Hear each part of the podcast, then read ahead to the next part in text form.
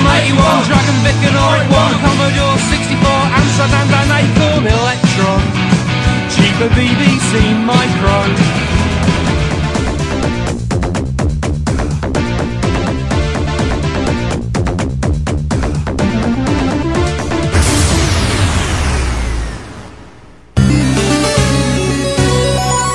Retrocomputaria, porque velho é o seu PC. Olá, aqui é Cláudio Carcens. Eu fui gerente de desenvolvimento da Microdigital entre os anos 83 a 90 e vocês estão ouvindo aqui a Retrocomputaria. Não, você teve o rolo na receita, lembra? Que o cara. É, o cara apenas escreveu o Apple Computer, né? Quando ele escreveu o Apple Computer, eu, a receita tributou em, 60, em 600 e poucos reais. Eu tive que recorrer, né? Descobrir como se fazia isso, preencher o formulário, mostrar toda, toda a relação de comercial como foi e baixou para 70 reais. 600 reais para 70 tá ótimo. Qual é a história daquela história do micro que foi parar na receita, que você conta que o cara chegou na receita quando pegar o computador, quando abriu, mostrou, o cara, o cara broxou. O cara. Ah. É, é o micro que é, que é a paixão do César, o A1. Ah, o A1. Foi aquele pacote que foi dividido, né? O Ikeda mandou metade para mim, metade pro Márcio, foi o Márcio que foi pegar. O do Márcio foi, foi, foi tarifado. Aquela história foi boa. Cara, cadê o computador? Tá aqui. Cadê o. Não, esse aqui é o cara murchou, o cara da receita. Era um PC Engine o computador. Ele falou, a moça apenas comentou, o teclado, é, o teclado é engraçado, né? Essa máquina eu peguei, nós, nós nos encontramos acho que no, no Nova América nessa época, para bater papo, a máquina foi junto. Nesse dia, nessa hora, nesse instante, nesse momento, o César falou, é meu. E levou a máquina para casa. Eu lembro disso. e talvez seja a máquina mais legal que eu tenha. Assim, eu sempre posterguei, eu sempre tentei se vira e mexe eu olhava, mas nunca achava fácil, porque coisas que vêm da Inglaterra são caras. Mas no final das contas eu consegui uma. Não da Inglaterra, mas da Bélgica, um cara muito enrolado, mas que valeu a pena, é esse cara aqui. Ah, o Z88. Ah, o Z88 que está ah, muito bem conservado. Inclusive, o, ele tem o curioso que ele, o Cambridge 80, ele tem Cambridge na frente. Geralmente que você vê na internet só tem Z88. É, é que é o caso do meu, que só tem um Z88. Ele tá com o plástico ainda aqui da, da linha de adesivos e tá com o plástico da, da caixinha onde você coloca os cartuchos dele. Bom. Tá super bem conservado. Ele, ele veio de um clube de, de usuários 88 inglês, né? Esse também foi tarifado. Acho que eu, só dois computadores que eu comprei foram tarifados: o 78 e o GS.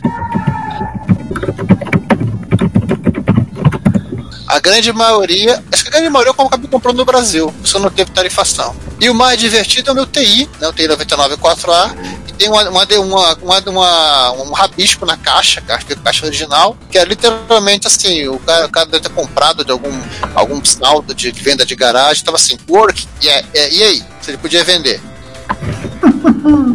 E agora voltando um pouquinho na eu, eu, entrei um pouco depois do, do grupo, né? Eu, quando o Ricardo, o César e o João toparam fazer o podcast, me chamaram, eu falei que não tinha, tava interessado, eu não queria, eu não queria falar com a Badegantes.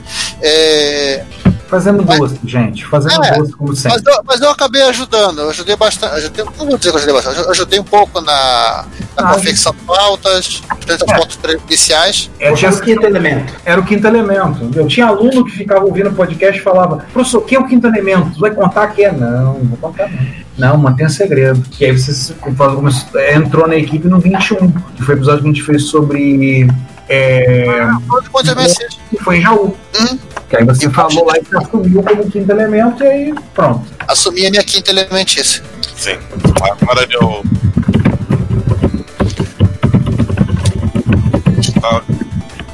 E de resto, eu de resto, né? Tirando a parte de pauta aí da, de, do web disaster do retrocomputaria, é isso.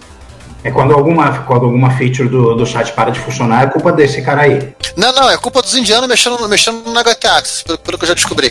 Também, também. É.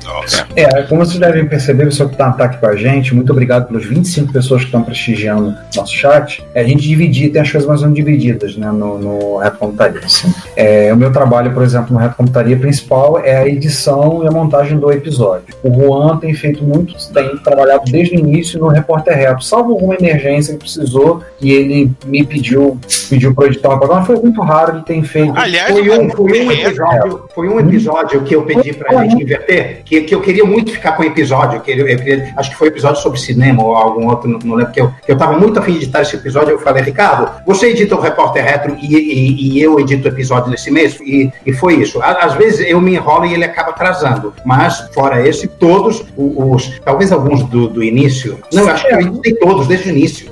É, o Juan tem sido o editor do Repórter Retro, né? Eu tenho feito a edição do episódio, a gente na época dá uma postagem ou outra no site. O, o César tem sido o responsável hoje em dia, principalmente pela, pela newsletter, né? Pela Retro Beats, com o Giovanni Cupino. O Giovanni normalmente é aquele que tem cuidado mais da pauta dos episódios, né? Com o João. eu ajudo também o Giovanni na pauta também. É, o Giovanni principalmente na parte de jogos, o Giovanni é nosso, o João é o nosso especialista em jogos residente, né?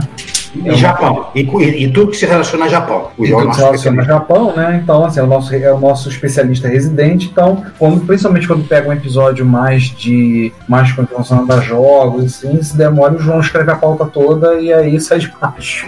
Aliás, aliás, duas observações. Primeiro, que o Repórter Retro é quase que uma criação do. Né, é, assim, a ideia do Repórter Retro, mas é, é quase uma criação do Juan. Menos o nome. O nome é teu, É. César. Você inventou o nome. Né? É porque, se vocês vão lembrar, a gente tinha no. A gente tinha horrível, mas tudo bem.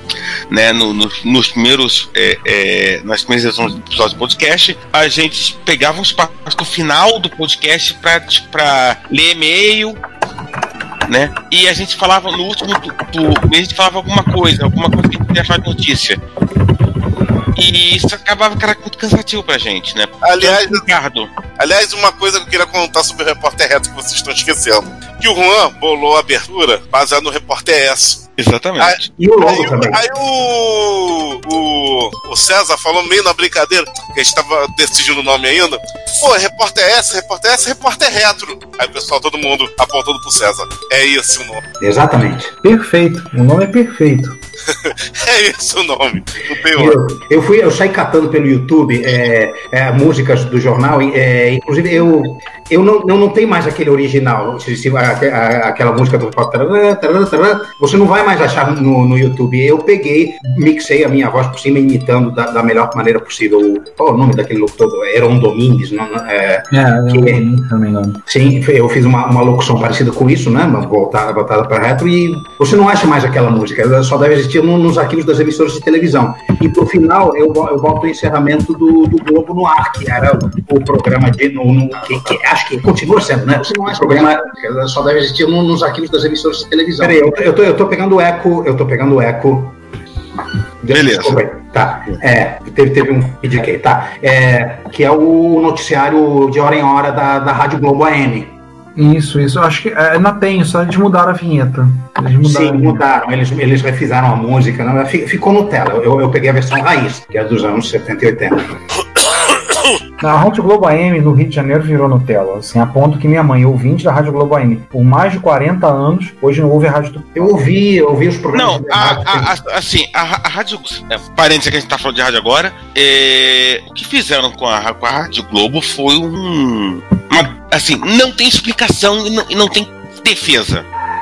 Né? A, a- né? Depois que o filho do Dr. Roberto entregaram a rádio, sabe-se lá pra quem. Parece que não, parece que não é uma coisa que, que enfim, tem, tem alguém se preocupando com isso. Eles, te- assim, tentaram de tudo. Teve, um, teve uma época que eles, tipo, eles fizeram uma rede São Paulo e Rio. Foi a época que a Tupi ultrapassou a, a Globo no Rio. Acho que em São Paulo a Globo também caiu. Aí, tipo, era uma programação única pra Rio e, e, e, pra São Paulo. E aí, agora, eles, ah, não, fazer uma nova Rádio Globo. Funciona nada. É. Só não é nada. É, os locutores, assim, eles tentaram para tentar regimentar e trazer as pessoas- novas para ouvir, não trouxeram novas e espantaram as velhas. A gente, fez, a- a gente fez isso em janeiro, isso foi em janeiro de 2015 que a gente fez, e, e eu, e eu me propus a fazer a coisa o mais jornalística possível. Inclusive tem um- uma sessão que, que a gente tirou, mas que eu tô até pensando em de algum dia para voltar, que tem o spot do Jornal Nacional. E no início tem aquele som de rotativas com os locutores falando. É porque a gente mudou algumas coisas no estúdio, como vocês são nossos ouvintes do Rap Computaria sabem, algumas coisas a gente mudou. A questão de usar agora o recurso da newsletter, né? E outras coisas que a gente está fazendo, outras coisas que a gente está implementando, fazendo agora para os 10 anos, assim. Então a gente mudou algumas coisas, daí teve coisas que dentro do, dentro do, do Repórter Rap a gente achou melhor tirar, né? Na sessão do Hackaday, por exemplo, a gente acabou não investindo mais tanto nela, né?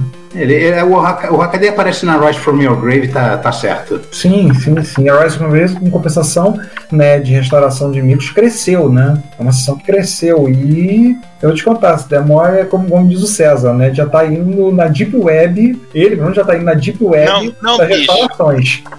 Bicho, depois que a pessoa entra no. no na- começa a entrar no maldito algoritmo do YouTube de achar restauração, né? Você começa a entrar nos buracos que você não sabe nem como você vai sair. É, com risco de datar o programa, provavelmente vocês devem ter visto. Com risco não. Vixe, o, o, o, É um que corre. Posso te ver. Vocês, O que a gente faz é datar as coisas. E, e- a gente é a definição de datado. Ok, então, datando o programa, já que a gente não corre risco, é, vocês devem ter visto o programa do Mindset, né?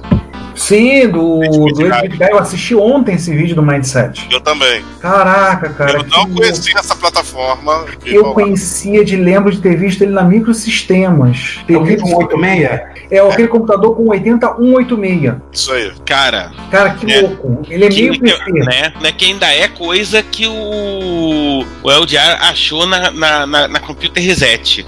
Caraca, cara, que louco. Eu assisti aquele vídeo ontem. Cara, ele vai fazer uns 20 vídeos de coisa que ele achou ali. É, o Computer Reset parece um balcão abandonado. Aí, aí, aí saiu por umas 39 tangentes aqui. É, Giovanni, você, você já terminou a sua autobiografia ou não? Tem alguma coisa aqui que, que, que precisa ser. Giovanni tá falando e sua voz não está. O Giovanni. O Giovanni está mutado. O Giovanni desligou o microfone e não religou de novo. Ele é uma anta. Não, isso é padrão. Todo mundo já fez isso um milhão de vezes. Inclusive nós. Bem-vindo ao clube. Né? Mas, mas vou- eu, mas o Hangout- de live, gente. O Hangout avisa. Mas o que eu tava falando é o seguinte: é, por enquanto isso é, é isso. Ser que alguém queira fazer alguma pergunta. Algum ouvinte está no chat, o pessoal está conversando. No chat já, tá, sabe, já tem o Juan cantando o Radio Gaga, tem algumas pessoas que chegaram, como o Wellington e o Ismael. Tem a Cláudia reclamando comigo, perguntando sobre o CP500, se eu vou comprar outros micros além, do- além do MSX. Eu falei para Você ela. tem que comprar um Apple IIz, tá? Original, pra poder botar aquela plaquinha do coreano que transforma o Apple II MSX, Ricardo. que é mais um fabricante de MSX, então você É. tem que comprar isso. Ai, E para comprar isso, você precisa de um Apple II. Ô, Ricardo, você tem que botar terror na Cláudia e dizer que todos os micros que você vai comprar a partir de agora vão ser no nível do Pax, de tamanho. É, Ela tá ouvindo isso, hein? Ela tá ouvindo. Daqui a pouco ela vai gritar lá embaixo. O, o- né, assim, a- a- voltem quando o Ricardo né, fez o- o- o- os posts contando a história do Paxson pra, pra ver o tamanho do bicho. Eu tenho um álbum de fotos no Flickr lá. Ela acabou de gritar aqui no chat. Não. É, o Augusto tá perguntando é, qual de nós tem o computador mais antigo e conservado. Acho que o mais antigo, o micro mais antigo é do Juan. PMC 80, Clone Terrestre 70 Model 1. Grande de que ano? Eu realmente não sei, eu, eu acho que ele é de 80. O, a o, o micro original, o, o Model 1 é de 77, então ele, ele deve ser no máximo, ele pode ser de 70, ele deve ser 79 ou 80, que é um micro da EACA. Eu acho que é esse. É, assim esse. como também o TI, né? Que tem o tem o 99 4A. O Se você for incluir, se for, for- se for incluir console, eu tenho um Intellivision que é de 79 também, então é, é 79, 79. É. Você falando de console, permita um parênteses. Console. Vocês já viram os vídeos dos jogos que o Kai, que produz para MSX, os jogos que ele tá fazendo pra Intellivision? Não. Procura Não, no canal dele. Vejam, vejam. Eu tô impressionado. Eu fiz a vontade de entrar e falar: faz o mesmo jogo pra MSX. O jogo tá espetacular, tá muito bacana pra Intellivision. Ele tá produzindo pra Intellivision também. É. Vejam depois. Inclusive, vale pra vocês que estão no chat. Se Vejam, valer, se valer console, vou falar do mais novo pro mais antigo. Television, é, Odyssey 2, Atari 2600 e e o telejogo, que é baseado no Pong. O. Punk chat, o Júnior Júnior comentando que o mais antigo consertado, conservado, aliás, Saúde. e funcionando que ele tem é um Commodore 128, que é uma puta máquina, diga-se de passagem. Pois é. É o, Embora a Commodore, né, cagou. Eu tenho, Mas- eu, tenho, mas- eu tenho um que eu depois vou contar a história dele aqui. O Fábio Santos, ele, ele comenta que o mais antigo dele é um TK-82 sem ULA. E o Emiliano pergunta pro Giovanni que, que, que computador você acha que falta na sua coleção. Ah, só um parênteses. E o Danilo, e o Danilo Ângelo falou que tem quatro Intellivisions em casa. Nossa. Qual Nossa, necessidade disso? razão. Não, eu vi. Tipo, ele- né? O Danilo botou Um não é suficiente, tem que ter quatro pra garantir que vai ter um funcionando. Detalhe, o Danilo botou essa foto no Tá certo, inclusive. Tá certo você. É, ele- Mas o TK-85, Não, detalhe, ele botou uma foto no grupo de zap de MSX, ele tem dois Intellivision 1 feito no Brasil, um Intellivision 2 feito no Brasil e um Mattel Intellivision americano.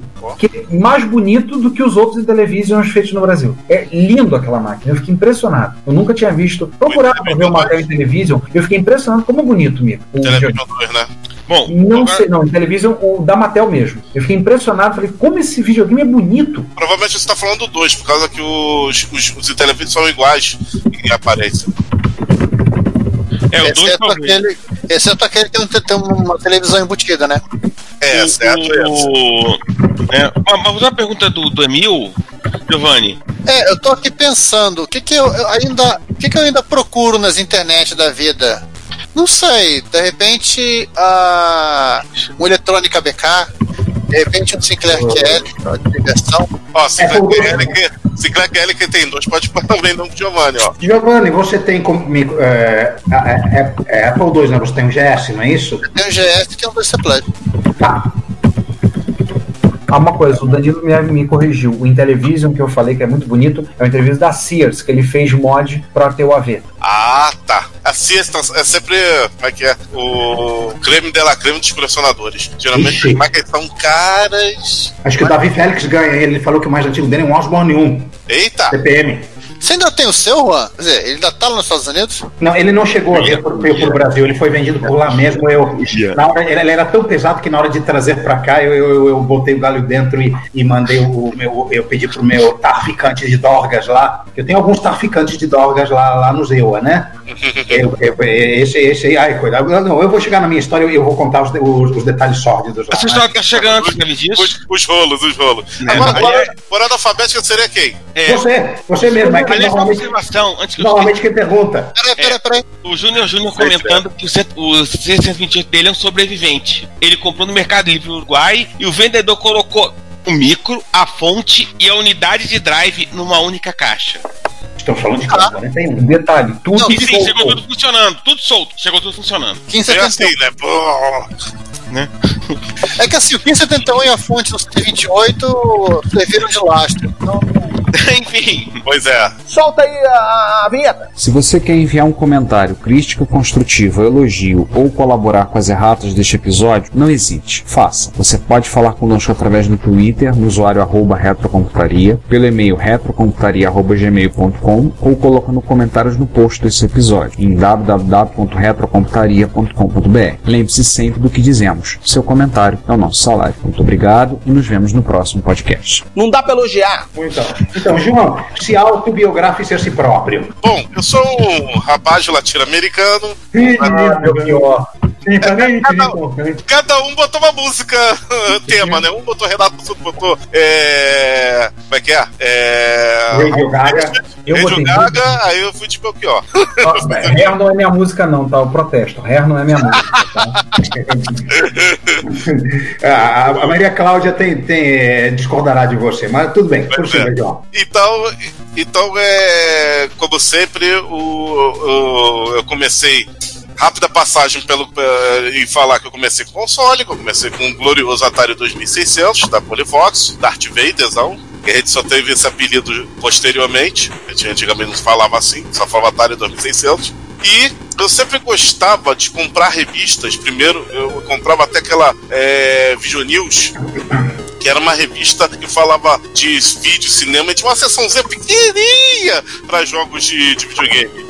E depois o caderno de, de, de informática. Sim, teve um caderno de informática antes do caderno de informática, que era o Márcio Erlich que falava de videogames e de jogos de computador. É, Era, ele- era vídeo guia, não era? Ou era... acho que sim, o Video News. Video Vídeo News. livre. Eu ainda tenho os recortes de jornal em algum canto. Acho que eu ainda tenho aqui em casa. Show, hein? Aqueles recortes, cara. Eu tenho que classificar aquilo. Eu tinha. Vale a pena. Material era muito Ah, bom. não, e detalhe, e detalhe, era um troço tão importante pro jornal, mas tão importante que eles botavam no meio dos classificados. Pois é, exatamente. Aí eu colecionava, infelizmente isso foi pro lixo. É, e aí eu, comecei a, a ver também o mundo, eu começar a entrar no mundo dos, dos computadores. Aí, conforme vendo as revistas e tudo mais, eu queria ter o, o Apple II. Aí até tinha um am- amigo do, meu irmão, meu irmão é 10 anos mais velho do que eu, que tinha o Apple II e ele falou, pra você, criança, né?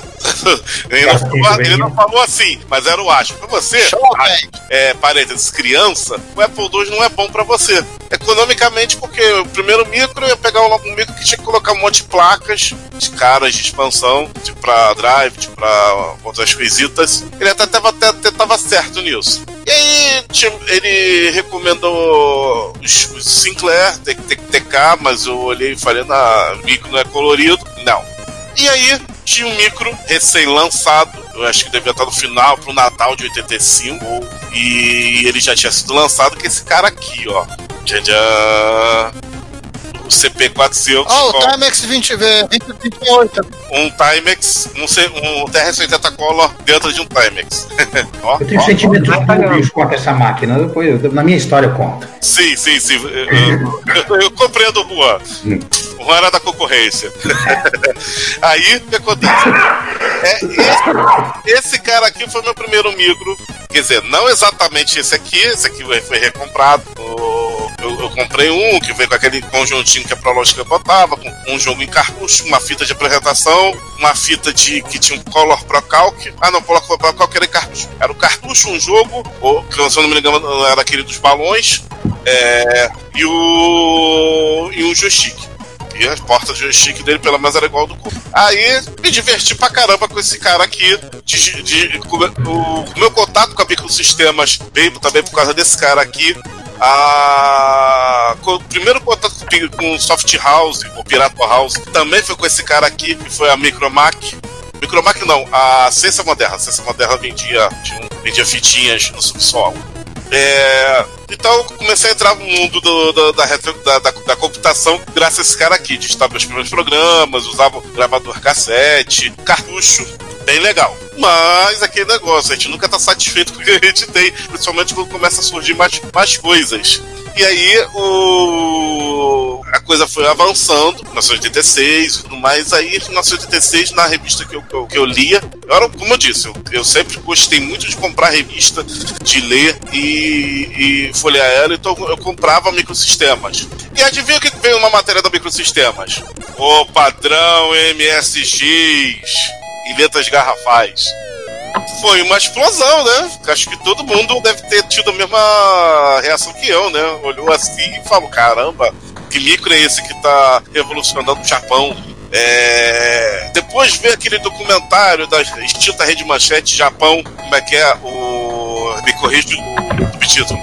É o País do Futuro, né? Era esse o nome do documentário? Japão. Inclusive tem no YouTube. Tem no YouTube algum capturou da fita de vídeo, acho que a parte 1 tem, acho que tem as duas partes desse documentário. Tem uma parte tem uma parte do documentário que é só dedicada a, a- ao eletrônico, Japão, o mundo dos eletrônicos. Tem parece robozinho, parece robô de fábrica e é claro aparece a parte dos jogos e dos jogos tinha dessa época o MSX também era outra pancada. E para terminar minha pancada, eu estava vendo um programa que agora agora vou vou, vou, vou causar nostalgia e acho que ao mesmo tempo pra galera. Prepare-se que tinha um programa de informática que passava de madrugada, aquelas CNT da vida e tudo mais. GNT. GNT, obrigado. Que era apresentado, cara. Seu tio, daquela- né? Não, não é meu Levi tio. Aparelho escritor não reproduz. É, o Levi Fidelix. Só lembrando, o nome, o nome dele é com X no final, o meu sobrenome é com S no final, ou seja, não somos aparentados nem de longe. Socorro. Aí, socorro. E vamos falar da parte boa. A parte boa é que ele tava com um representante lá da, da Epicon. Apresentando Hot Beat. Eu vi essa entrevista no YouTube, vocês Tem essa no entrevista ano passado, restra- retrasado. Tem essa entrevista do YouTube, no qual eles apresentaram a máquina com vários jogos, e um dos jogos desse era o Armática. Aí eu, pô, eu vi essa máquina em funcionamento, o primeiro MSX que vi em funcionamento assim, o mais perto possível de mim, né? Aí eu, eu cheguei e falei, eu quero esse aqui, eu quero esse computador, eu quero o Hotbit. Aí aconteceu um negócio engraçado. Vocês, o, o Giovanni e o César queriam um expert. Ah, não, o César foi expert mesmo. O Giovanni queria um expert e teve um hotbit. Eu queria ter um hotbit e ia ganhando um expert. Porque o meu pai olhou pro micro e falou: já que eu vou entrar no, no- no- nos, no- nos 40 cheques aí pra, pra, pra dividir 40 mil em 40 vezes, já que eu vou entrar nessa, nessa coisa aí que eu vou, vou me ferrar, é, eu queria um, um- ele queria um computador com cara de computador mesmo. E o Hotbit não era cara de computador. Preconceito da época, né? E o Expert era, o Expert era mais bonito. Tem dúvidas. Eu também achava, só que eu tinha aquele negócio do tipo. é, por mais que a revista falasse lá na microsistema, ó, Expert e Hotbit, eu só me. Só me só me convenci a levar o Expert quando o vereador pegou a árvore mágica e botou no Expert. Ele ligou. Curiosamente, eu não levei o ma- a árvore mágica na, pra, pra casa. Na verdade, eu tenho que admitir uma coisa: o MSX ele tinha uma coisa que as arquiteturas de 8 bits pregressas não, não tinham, que é que os jogos tinham qualidade similar aos fliperamas. Exatamente. Se eu for se eu ver um porte de Galaga, um porte de Rally X, de Boscone e de outros jogos, acho que fliperama dos, dos anos 80, o porte para MSX tem uma qualidade comparável. Eu acho, eu acho o Rally X MSX, não acho, não acho tão bom assim, mas tudo bem. Acho meio lento, mas que seja. Mas Galaga e outros, pô, Mas ele, é- mas- ele é muito bom pro que era da época, isso é verdade. Sim, sim. Aí, aí voltando. E aí eu descobri o. Gente, pra quem é fã do curso, principalmente aí o Juan aí que tá. Coisa, não me leva a mal. Mas, gente, eu descobri as outras funcionalidades do computador fora do Basic, ou de uma outra musiquinha. Eu gostava daquele pacote de musiquinha que vinha numa fita que a Ciência Moderna vendia, ou outra empresa agora, Soft Christian, eu comprei no Meia, na, na Mesbla. Sim, é toda, toda a minha idade. É, não me lembro. Tinha uns negócios legais, mas eu comecei a pegar pesadamente no mundo da computação no MSX. Talvez o teclado do Expert ajudava muito mais o teclado do 400. Talvez a- a- o suporte da, da- do MSX em termos de software seja muito maior que o do, o do Color. Também ajudava. Ou simplesmente porque eu era, eu era dois anos mais velho. Essa, essa coisa passou-se dois anos, né? Então é, a, coisa, a coisa melhorou. Também por causa que é o seguinte: o CP400 eu não conhecia ninguém que tinha CP400. Já do Expert era, era, era, era febre na, nas- na, na escola, né? Já começava a aparecer a galera que tinha, a galera da um ou outro na rua e tudo mais.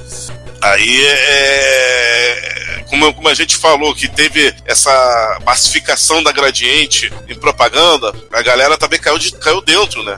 Quer dizer, a galera com dinheiro, né? A galera com um certo poder aquisitivo ca- caiu dentro também no computador. Então é. E teve, ele apareceu em feiras de informática. Então o MSX ele foi mais impactante na minha vida. Então com isso eu acho que o, que o apesar de eu ter conhecido CP, a computação com o CP400, apesar de ter sido muito bacana, muito legal, eu digo que o, a parte do MSX foi a que formou o caráter.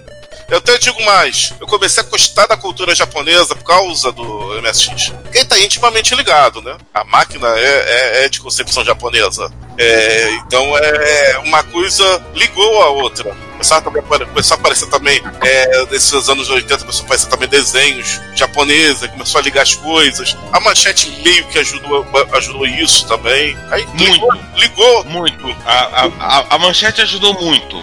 Todos nós porque, porque não havia é, é, é, muito acesso a, a, a produtos culturais japoneses para quem não tinha com, conhecimento de como achar. E quando a manchete traz os tokusatsu e traz os animes, Sim. Ela permite que um público que que tipo não que de repente não, não conseguiria alcançar a cultura japonesa porque não por, por- ah porque porque sei lá porque não não sabe como chegar na liberdade É, né? Isso, Porque esse a cultura, passa- passa a cultura a- a- japonesa. Hein, César? A cultura japonesa era pra quem era japonês. Era isso. Exatamente. E só lembrando uma coisa pra galera: eu não tô, a, gente não, a, gente, a gente não tá falando da, da onda de Cavaleiros Zodíaco, a gente tá falando da onda anterior a ela, que a manchete Jaspion. teve uma, uma primeira onda, foi logo quando ela, quando ela, ela estreou, que tinha desenhos icônicos como Dom Drácula, como Pirata do Espaço, e é claro que falar de Patrulha Estelar, o Yamato, Vulgo Star Blazers. vulgo Star Blazers, hoje em dia conhecido pelo nome original, Space Battleship Yamato.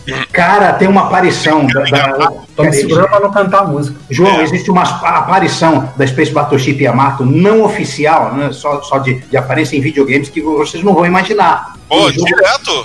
Sim, no, no jogo da SNK, um jogo da SNK, Osmar Warp, O Osma Wars tem, Sim. o Darius, o Darius, o Darius 2 tem, mas ele é bem posterior. Paródios tem. É, paródios do arcade, do MSX não tem. A paródia do arcade primeiro tem. Mas, Warp é o primeiro. mas vamos, vamos, vamos. Ah, Rapidinho, o Texas também tem, não tem? Dexter não. Tem, tem, um- tem uma navezinha, parece o Yamato, uma das coisinhas que você tira, é, você acha na, no cenário. Acho Não que tem. Eu já vi um troço desse, alguém Não mostrando. lembro. Não O lembro. Ismael, uma coisa, o Ismael, o Ismael tá dizendo que no Mega, aquele desenho Mega XLR também aparece a Yamato. Sim, da boca do, do bicho. E o outro também, que a gente não conhecia, a gente foi conhecer anos, anos mais tarde, por acaso na manchete, o Ganda, né? Que também, esse, esse sim tem no MSX. Esse tem jogo no MSX. Mais um. Estratégia- mais um, jogos estratégia complicadíssimos. Só um que jogo japonês é mais complicado ainda. É um Gundam. japonês é mais complicado ainda. Tem um jogo picareta do, do Gundam que era vendido no Brasil como Jaspion, tá? Era o Gundam é, original. o Almas de Ganda, o primeirão é vendido como Jasper, exatamente. Ah, Gundam. ah, ah, ah, Olha aí, o. Gundam aqui. Olha o SD Gundam aqui, ó. SD Ganda, SD Ganda também. O Ganda, no- Ganda no MSX deve ter uns 4 para 5 jogos, no mínimo. Aliás, aliás, um parênteses. Esse, ah, o Giovanni botando Eva, né? do Evangelho. Mas o Evangelho é bem, bem longe Bem da, recente. do MSX, é. É. Não, é mais ou menos, né? Que a Gainax chegou a produzir jogos pra MSX, né? Mas a. A Não, mas o Evangelho é de 95. a Não, não, não, é que a Gainax chegou a produzir jogo de MSX. A Gainax chegou a ter, a ter a vender produto em, em conta de MSX no Japão. É, o. Só pra lembrar, esse Gundam e esse Eva que o Giovanni tem, é, a gente ganhou de presente do nosso amigo do, do Ricardo Suzuki, usuário de MSX, morava no Japão, foi no encontro de, de Brasília, 97, se não me engano, ele deu pra gente. 97 foi o primeiro gol do Brasília. Pois é, eu tô precisando. Não, é o- não, o primeiro foi final de 96. Aí a gente foi. Esse 96 é o primeiro que a gente foi. Eu É, preciso lavar esse Gundam, né? Ele tá É porque empurrado, né? 97 foi um ano. Nossa, que- a gente rodou esse país. Foi, foi. Ah, aquele ano é, a gente tava na, na vibe dos encontros, né? Enquanto de São Paulo. Monte É. muito da minha sudeira. Aliás, o, o César tinha a ideia de fazer uma camisa, né? Botar nas costas que nem hold de banda, fazer com a lista dos encontros que a gente foi. Pô, É legal. que ser duas camisas. Isso é legal. Vai ter que ser duas camisas. Agora virou É. um Japão. Aí voltando, com o MSX eu fui galgando. Depois comprei Strive. No, no, no MSX não fiquei tanto tempo assim com o cassete, porque eu já paguei a penitência no Color, né? Eu já tinha pagado a penitência antes. Aí o. Mas no MSX foram bons seis, oito meses. Foi quase um ano. Ou seja, não foi tanto. Paguei bastante tempo de penitência também no MSX. Depois de Strive, Mega RAM, é, que inclusive foi a CVS, mesmo estando no Rio, ou seja, foi uma coisa meio atípica. né? Kit de transformação SC DDX, junto com o meu drive que era DDX. Impressora, tive impressora no MSX. E comecei a. É, Ah, impressora, impressora era uma coisa porque que você tinha que justificar. Comprou domingo dizendo que você ia fazer coisa séria. Coisa séria significava trabalho Trabalho pra escola. escola. E significava, você tem impressora em casa. Impressora Mas, em obviamente, casa. como, né, como, como a gente sabe hoje em dia, né, as impressoras vieram do inferno para né, pra infelicidade a nossa vida. É verdade. Por favor, é a, é a tira do Matt Winman, do, do Oatmeal. E também o Office Space, né? Como enlouquecer seu chefe, mesma coisa. Ah, Na, verdade, load letter, what the fuck does PC load letter mean? na, na verdade, o, na verdade, as impressoras eram mais tímidas naquela época, né? É. Maxiais, né? Ela, ela só, ela, não, ela só em- é, amassavam teu papel e comiam de volta. Ó. É. Aí, é, feito tudo isso, agora, me- me surgiu, isso já tendo esse equipamento todo, me surgiu uma oportunidade engraçada. Uma aquisição a preço de banana com o Model 64. Eu já tinha acesso a algumas revistas importadas, tipo Crash, tipo ZZZap, e da- eu leva, vamos dizer, o outro lado da cerca. Aí o. Eu olhei e eu falei, é, por que não? Aí eu convivi um tempo, assim, curto, assim, não chegou a seis meses, em que eu tinha um Commodore 64 com disk drive. Nossa, é uma coisa engraçada, aqui no Rio teve muita gente, considerando o Commodore 64 base instalada, é, que, teve, que tinha Commodore 64. Engraçado que é um computador que não foi fabricado no, no Brasil, não, te- não teve nenhuma prensa, nenhuma revenda oficial, na- nada. Mas teve muita gente que foi trazendo o, o- o- o pai de um, o pai de outro, fulano que viajava, outro fulano que viajava. Porto. Era uma máquina barata, né?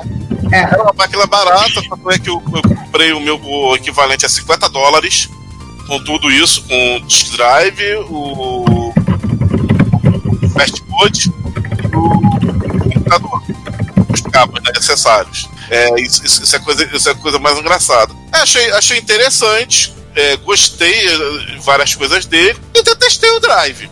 É, né? Nada. Ele testou nada que você ama até hoje, fala a verdade. É. O, uma, coisa, uma coisa curiosa é que assim, enquanto que a máquina era barata, o, a, os, os jogos, programas na, na, na- na única Pirata House que tinha aqui, que era o Dr. Vic, era caríssima. O Ismael, o Lopes está dizendo: Commodore extremamente popular e acabou espalhando como mundo com praga ruim. E o que que acontece? A, a- você comprava um disquete de MSX, vamos supor que era 300 cruzeiros. Do Commodore era mil. Era caríssimo. Sorte que. Você imagina quanto de luz o energia elétrica o cara gastava na, só pra gravar Pois é. teu PS. Isso tempo de gravar, exatamente. Sorte, sorte que o, tinha, a gente tinha network de amigos, uns lá compravam e espalhava pra todo mundo, aí trocava e tudo mais. Ou seja, mas era aquele rito. Você tinha que ir lá conhecer o Dr. Vic, que aliás era até interessante, porque o. Apesar do cara ser cara, era um cara gente boa, e ele tinha uma coleção de comandos e ação que, e, Star, e bonecos de Star Wars que até hoje me assusta. Vou falar uma coisa pra quem é colecionador, vai ficar assustado. Cara tinha na época Estrela da Morte e o porta-aviões do comandos e ação. O cara tinha o porta-aviões do Comandos em Ação no Brasil. Na época! Na época! Cara, aí Pô, o porta-aviões é tamanho outro nível. É outro nível. O porta, Se não, é tamanho de uma eu ia mesa, falar, ó, o É o tamanho joguinho de umas duas mesas. Aquilo ali tem quase, tem quase 3 metros. É grande pra caramba. Você bota, sei lá quantos daqueles F-14 do, em cima. Os Dois. F-14. Bota mais, dois aqueles, mais os helicópteros. mais os helicópteros. Aquilo ali tem uns 2 a 3 metros. E isso É, é, aparece, quando aparece é uma fortuna. É uma É fortuna. Olha, olha, olha no eBay. É 1.500 dólares pra cima. É, Era aquela coisa que só o amigo, o amigo rico do amigo que tinha, né? Que nem a Maria Cláudia acaba de dizer no chat. Cara, a caixa dele, a caixa dele era um negócio assim do tipo: vem cá, vocês estão levando esses dois caras mortos aí dentro da caixa, é isso? Vocês é, é duas pessoas mortas ali dentro da caixa. Ô folga. Sério, é um negócio que eu ficava olhando assim, a sala dele era enorme, porque cabia as duas. A primeira coisa que você via assim no horizonte da sala dele era a estrela da morte, né? Você fala, aí você, cara, aí ele chega e, e abriu. Que é uma pancada de nave e cruzadores, cassinha pequenininho.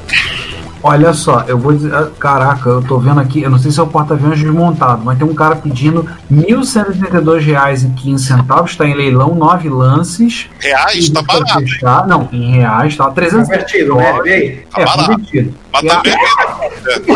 Mas é, mas, Tá na é, mas taxa. é leilão. Leilão. Leilão. Detalhe, a caixa tem. Eu vou ter que converter, peraí. A ca... Ele montado, ele tem. Deixa eu fazer a conta aqui, essa vale a pena. Faça, por favor. Só para o pessoal 2 ver. metros, dois metros e 25 de comprimento. A Maria A Cláudia, largura dele também era, era, era tensa. A largura a Maria Cláudia está dizendo no chat que a casinha da Barbie custa 3 mil reais. Você vê, pessoal, é por essas e outras que vocês não podem reclamar do nosso hobby. Eu, eu- eu acho que não, não tem um computador que, que, que eu tenha comprado que tenha custado mais de, de 700 reais. Tá vendo? Deixa eu falar uma coisa. Tá vendo, amor? Eu sou normal. Ela respondeu alguma coisa, mas eu não. Alguma coisa mal criada, provavelmente. Não, não, peraí, ó. Pra ajudar, pra ajudar o pessoal aí, ó, vou, vou botar aqui ó, da galera que coleciona G.I. Joe, eles têm o próprio site deles, eles têm uma, milhares de fotos do porta-aviões. Pronto, boa diversão pra todos. Eu vou falar pra vocês que eu só conheci que esse porta-aviões existia na casa desse cara. Eu olhei É, assim. é, de acordo O com que, o que é site. aquilo? O que, que é aquele É, João. grande ali? Ô João, de acordo com o site aqui, parece que vem com um integrante do Village People, como um bonequinho. Ah, é, tem, tem, se não me engano, tem um boneco exclusivo pra ele. É, é o comandante. É o comandante do porta-aviões. Exclusivo, boneco exclusivo do, porta-aviões, que vem com ele. Não compra em separado. É, ainda tem mais essa. Enfim, é... e aí o que acontece? Quando chegou em 1992, eu vendi todo esse meu conjunto, não porta-aviões, porta-aviões não é meu. É... O MSX e o MSX e o Commodore 64, eu vendi tudo pra pegar uma amiga. E aí, maldição da maldição do outro lado da cerca, né? É, Maldição brasileiro do da PCI? Não, eu até fui com meu pai lá. Aí o cara que me atendeu lá, que eu não sei quem era, não vou dar nomes, uma pessoa me atendeu muito bem, sentou, mostrou um bico, no mais, conversou, conversou, conversou. Quando falou o preço, eu acho que meu pai tinha sentido uma pontada aqui no peito. Aí ele chegou assim e falou: João, sem condições. Então tá, esquece. Esse preço, não. Eu não vou me endividar do tipo, pô, isso aí eu compro carro zero. Ele falou na época assim mesmo pra mim: "Ca- Isso aí é o preço do carro zero, essa, essa prestação aí. Não. Aí o que, que eu fiz? Fui, fui dei meu jeito. É, comprei com um francês, o cara tinha sotaque francês. Por, por acaso ele morava perto do Dr. Vic, também ali no, no Maracanã. Não, isso não. Isso aí tá no chat, não. Isso aí foi a grana, isso aí foi a grana do Commodore 64, mais a MSX, mais um pouquinho que meu, meu pai deu. E foi.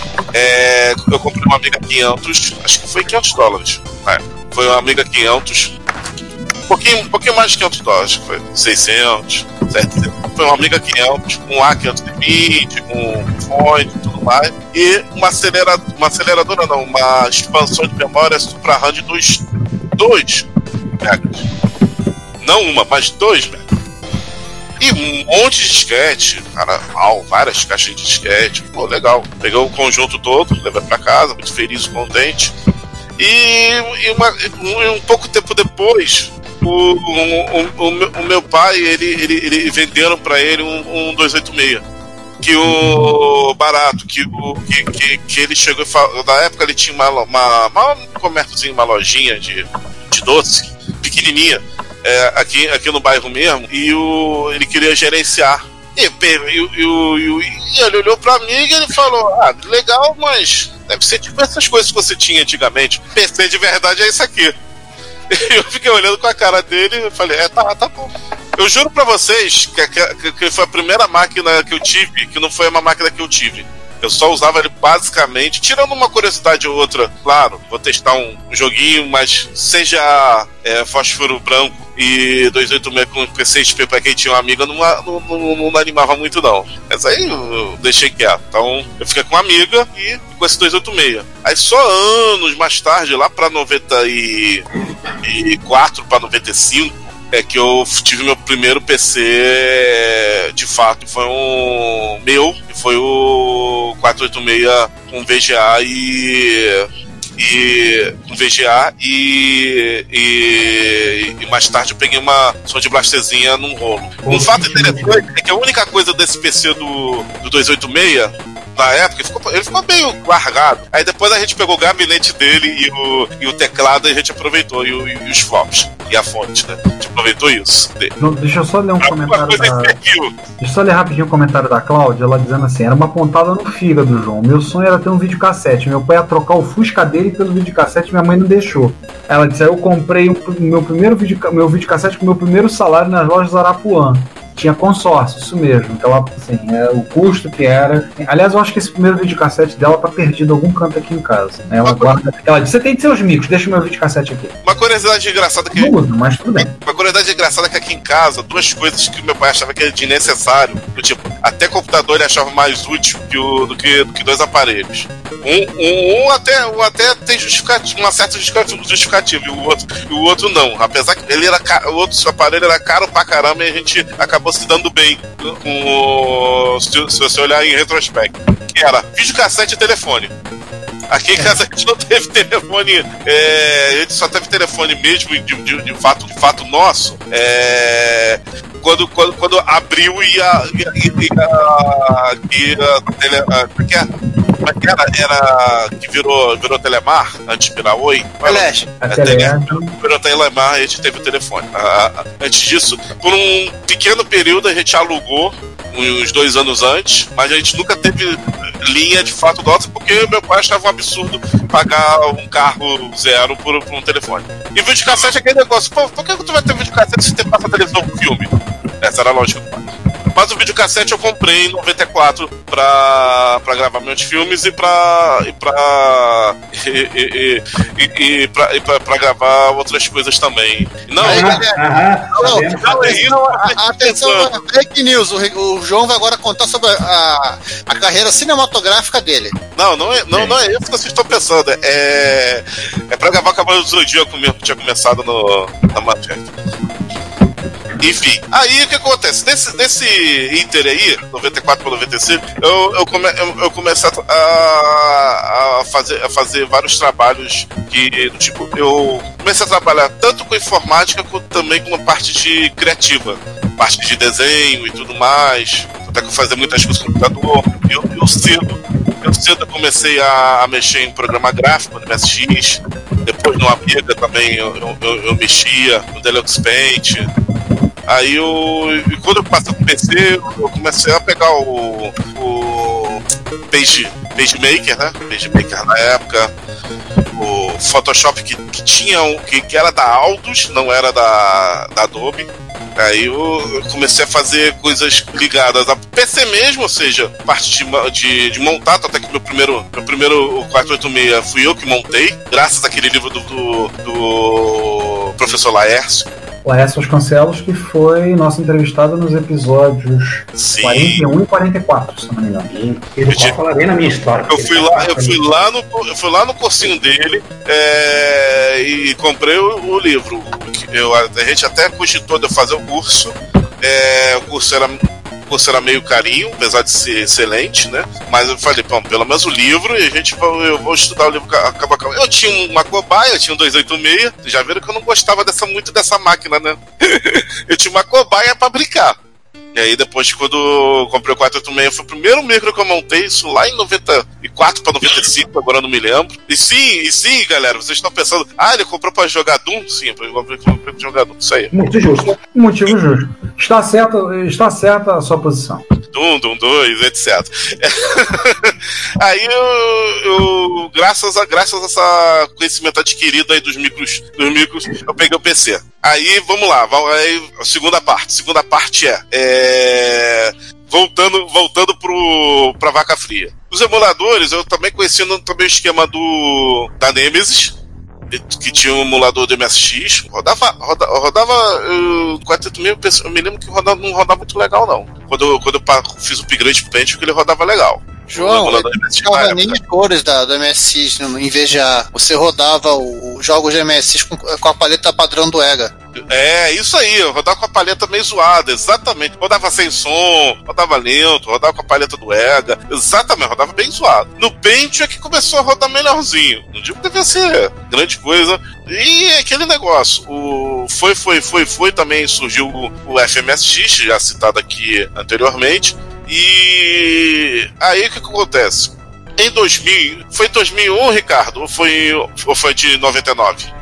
Que eu apareci pela primeira vez. Acho que foi em Não. 99, né? 98. Foi no encontro que foi na UERJ, 1998. Foi na segunda que você não tinha, só tinha dinheiro da passagem. Foi esse, foi, foi foi. esse, foi Foi na esse, segunda MF Rio. A gente tava Foi esse- cobrando a entrada e a gente liberou. foi esse evento, foi esse evento antes da Expo Assault, que vocês fi- fizeram a Expo Assault e depois vocês voltaram? Foi, foi. 98 foi na UERJ, 99 2000 Expo Assalto de Niterói, 2001 foi na Suan. Então foi isso aí. Em 98, eu, estudante, tava até com um amigo meu, a gente tava coisa, e chegou lá, bora informação, "É, pô, tem que pagar passagem e tudo mais. Foi até, o, foi até o Ricardo fez o desenrolo aí com. Eu acho que. Não sei se foi contigo, se foi com o Giovanni. O teu amigo meu fez o desenrolo. Pô, a gente tá aqui, a gente. Ah, Entra, entra, vai, entra, entra. A Eu gente podia estar roubando, a gente podia estar matando, mas estamos aqui pedindo pra entrar no encontro do MSX. Aí lá que eu vi pela primeira vez, eu não os R funcionando. Lá que eu vi pela primeira vez o Mestre Turbo R. Poxa, que legal. É, e tudo mais. gostei muito, mas passou. Aí, como teve esse, esse estreio de Expo Salt, foi lá, na, foi lá na ilha, né? Foi na ilha ou foi em Niterói? Não, Niterói. Aí Niterói, acabei Niterói na UF. acabei não indo e tudo mais, deixei quieto, morreu.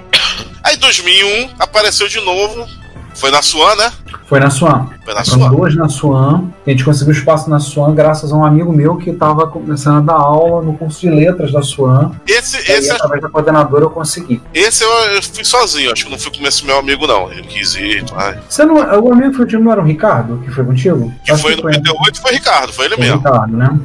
Foi ele mesmo. Aí o. Eu fui lá, aí em 2001 eu, eu, eu fui mais com outra cabeça. Fui, conversei com o pessoal e tudo mais. Aí eu cheguei por esse cara, o Ricardo Pinheiro, e falei: Amigo, tô, tô achando isso muito interessante. É complicado achar um desses hoje em dia? Aí o Ricardo chegou e falou: Não.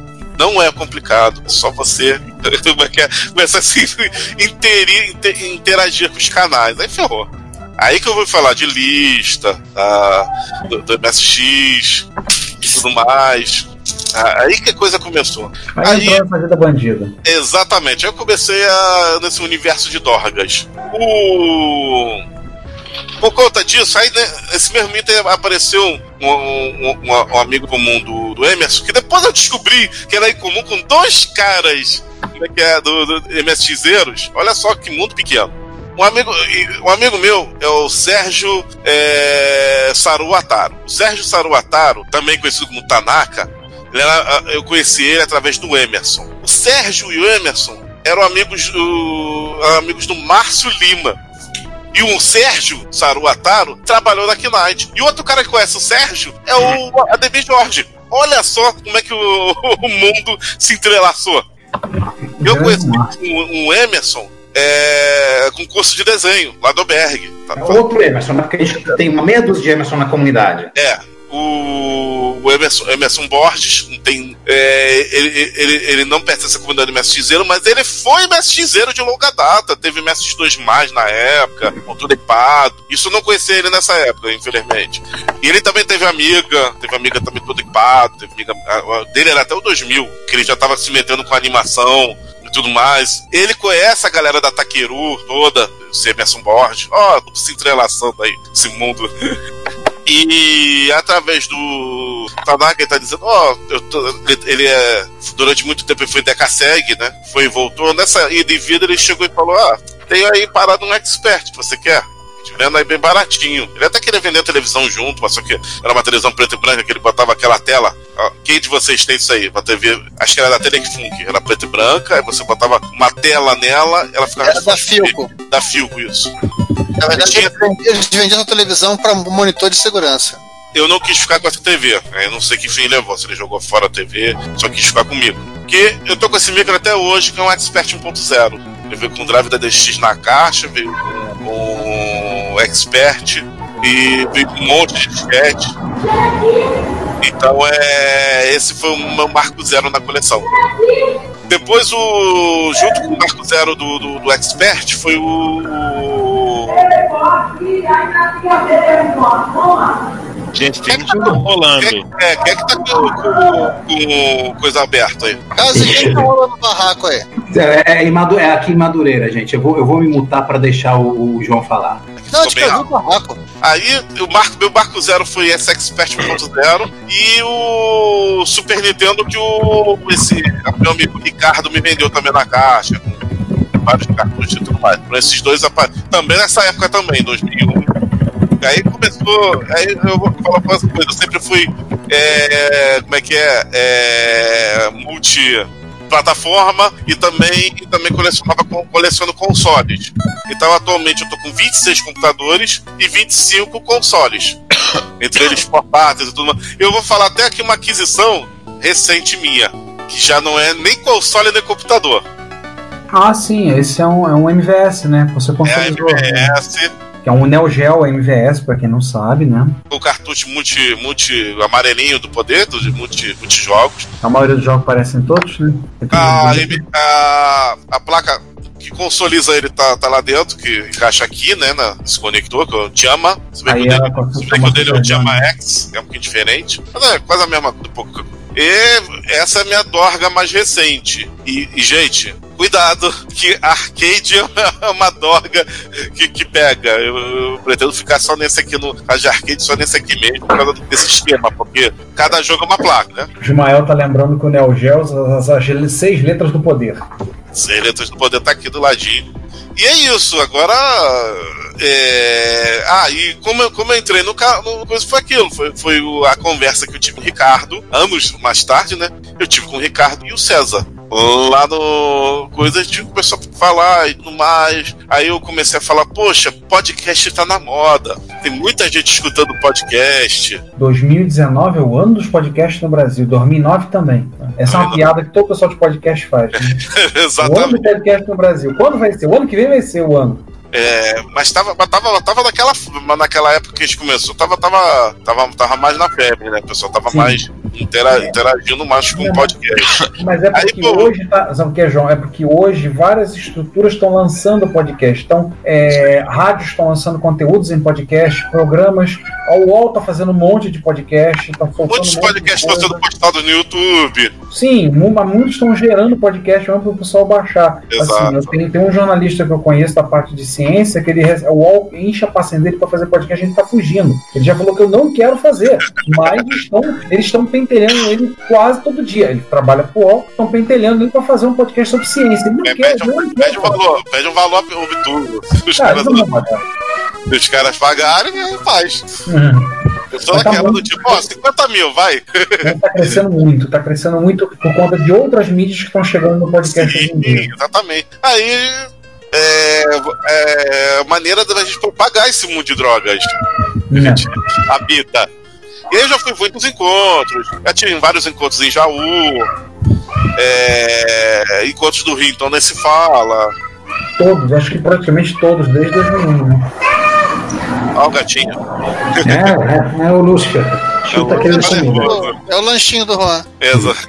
Aí, respondendo aquela pergunta, o que que, o que que eu. Qual é a coisa que eu, que eu dei prejuízo? Olha, eu não me lembro assim de nada de dar prejuízo. Teve um que eu ia dar um prejuízo. É, como é que é? Não acidentar um prejuízo. Realmente. Eu queria, eu queria danificar aquele aparelho, eu queria danificar o meu gravador cassete. Eu queria atacar ele na, na parede. Muito pouco ele não foi. Queria dar de- desse, desse, desse problema nele, né? Mas aí foi, foi, foi o que eu pensei assim de. Não acidental, né? Mas não fiz. Não, não, não taquei ele na parede, não. É. Ah, é, tem, tem uma sim, mas eu consegui consertar aqui. Isso foi uma vez que eu tava mexendo no 1541 e o. Ele, ele saiu uma fumacinha dele. Aí depois eu, eu vi que eu tinha queimado o marrom. Mas eu não fiz por. Mas eu não sei o que, que eu fiz nele, que eu só peguei a, a ROM, tirei ela, dei uma limpezinha e botei. Eu, eu, Ao contrário. não, não, não botei ao contrário, não, mas o. Deve ter encostado alguma parte metálica que eu não vi. Eu olhei antes de ligar. Fumacinha, falei, "O que é?" Deve ser um pino torto, o pino deve ter entortado ali, não. Mas é o quê? Mas é, foi um, foi um, foi um, foi um, foi um preju pequeno que eu consegui outra ROM e. Acho que isso foi. Não foi na época, isso foi depois, quando eu tava tentando mexer naqueles dois drives que eu tinha lá, 1541, que depois eu dei um fim neles. Os famosos dois 1541 que foram, foram parar num terreno baldio, né? Foi? Foi mesmo? Você lembra daqueles 1541 que a gente trouxe de, de Leme em 2013? Botamos no fundo da mala do meu carro, a gente veio naquele encontro de Leme. Pois é, o Rogério Bellarmino queria parar no beira da estrada e jogar os 1541 fora. Eu falei, calma, eles estão no fundo da mala, não estão atrapalhando, deixa eles aí. Não, vamos livrar disso, não, deixa aí, caramba, deixa, não vai largar no beira da estrada, não, deixa aí. Vem no fundo da mala do carro. Vai que machuca alguém depois. Pois é, vai que alguém bate lá e acerta alguém lá e machuca. Bom, só sei que eu. Só sei que eu acabei dando. Acabei me desfazendo desses. É, desses você, deu, 1541. né? você deu um bom uso pra eles, né? É, me desfiz pra alguém, agora eu não me lembro nem o que, que eu passei, cara. Não me lembro é que eu passei. Se foi, se foi, carinha, se foi carinha de Mercado Livre que eu anunciei. Passou pro Moisés, obrigado. E Quem é, foi, foi, foi pro Moisés. Cláudio Moisés. Que aliás tá sumido. Tá bem sumido. É, enfim, acho que é isso. Tem alguma, alguma coisa que vocês queiram acrescentar barra perguntar? Bom, vamos, vamos ver no chat. O Juan tá falando alguma coisa aí, mas botaram o Juan.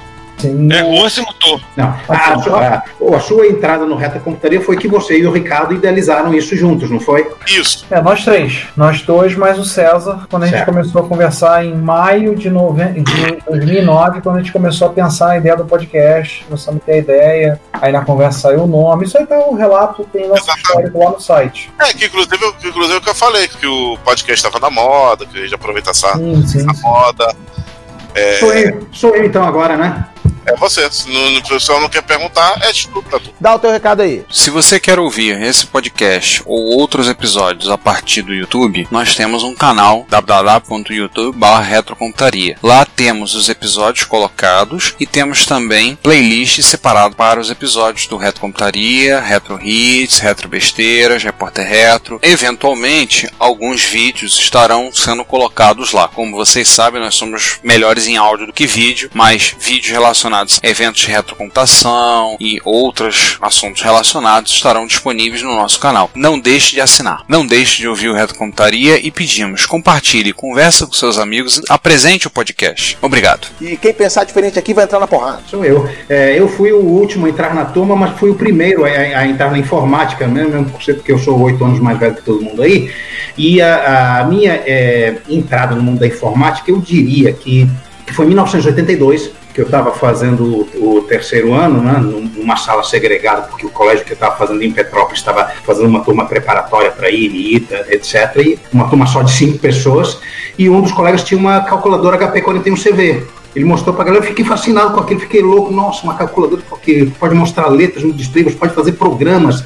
E esse programa você pode colocar instruções alfanuméricas. Eu fiquei maluco com aquilo. Eu, eu enchi o saco do, do cara para pegar a calculadora emprestada para ficar fuçando. É, é um computador, né? Te- Tecnicamente, uma calculadora programável é um computador. Então foi o meu primeiro contato com a informática, computadores, programação. No ano seguinte eu estava estudando no IME e eu estava morando com a, a minha irmã, meu cunhado meus sobrinhos, que têm idade para, para serem tios e primos, né, em, em vez de irmão e sobrinho. E ao mesmo tempo eu estava fazendo engenharia, estava começando na engenharia. E na engenharia tinha eu comecei a, a mexer num, num mainframe, um Boros 6900, era uma das poucas eh, instituições de ensino superior que, que, em vez de IBM, tinha Boros, tinha trocado de IBM para Boros recentemente.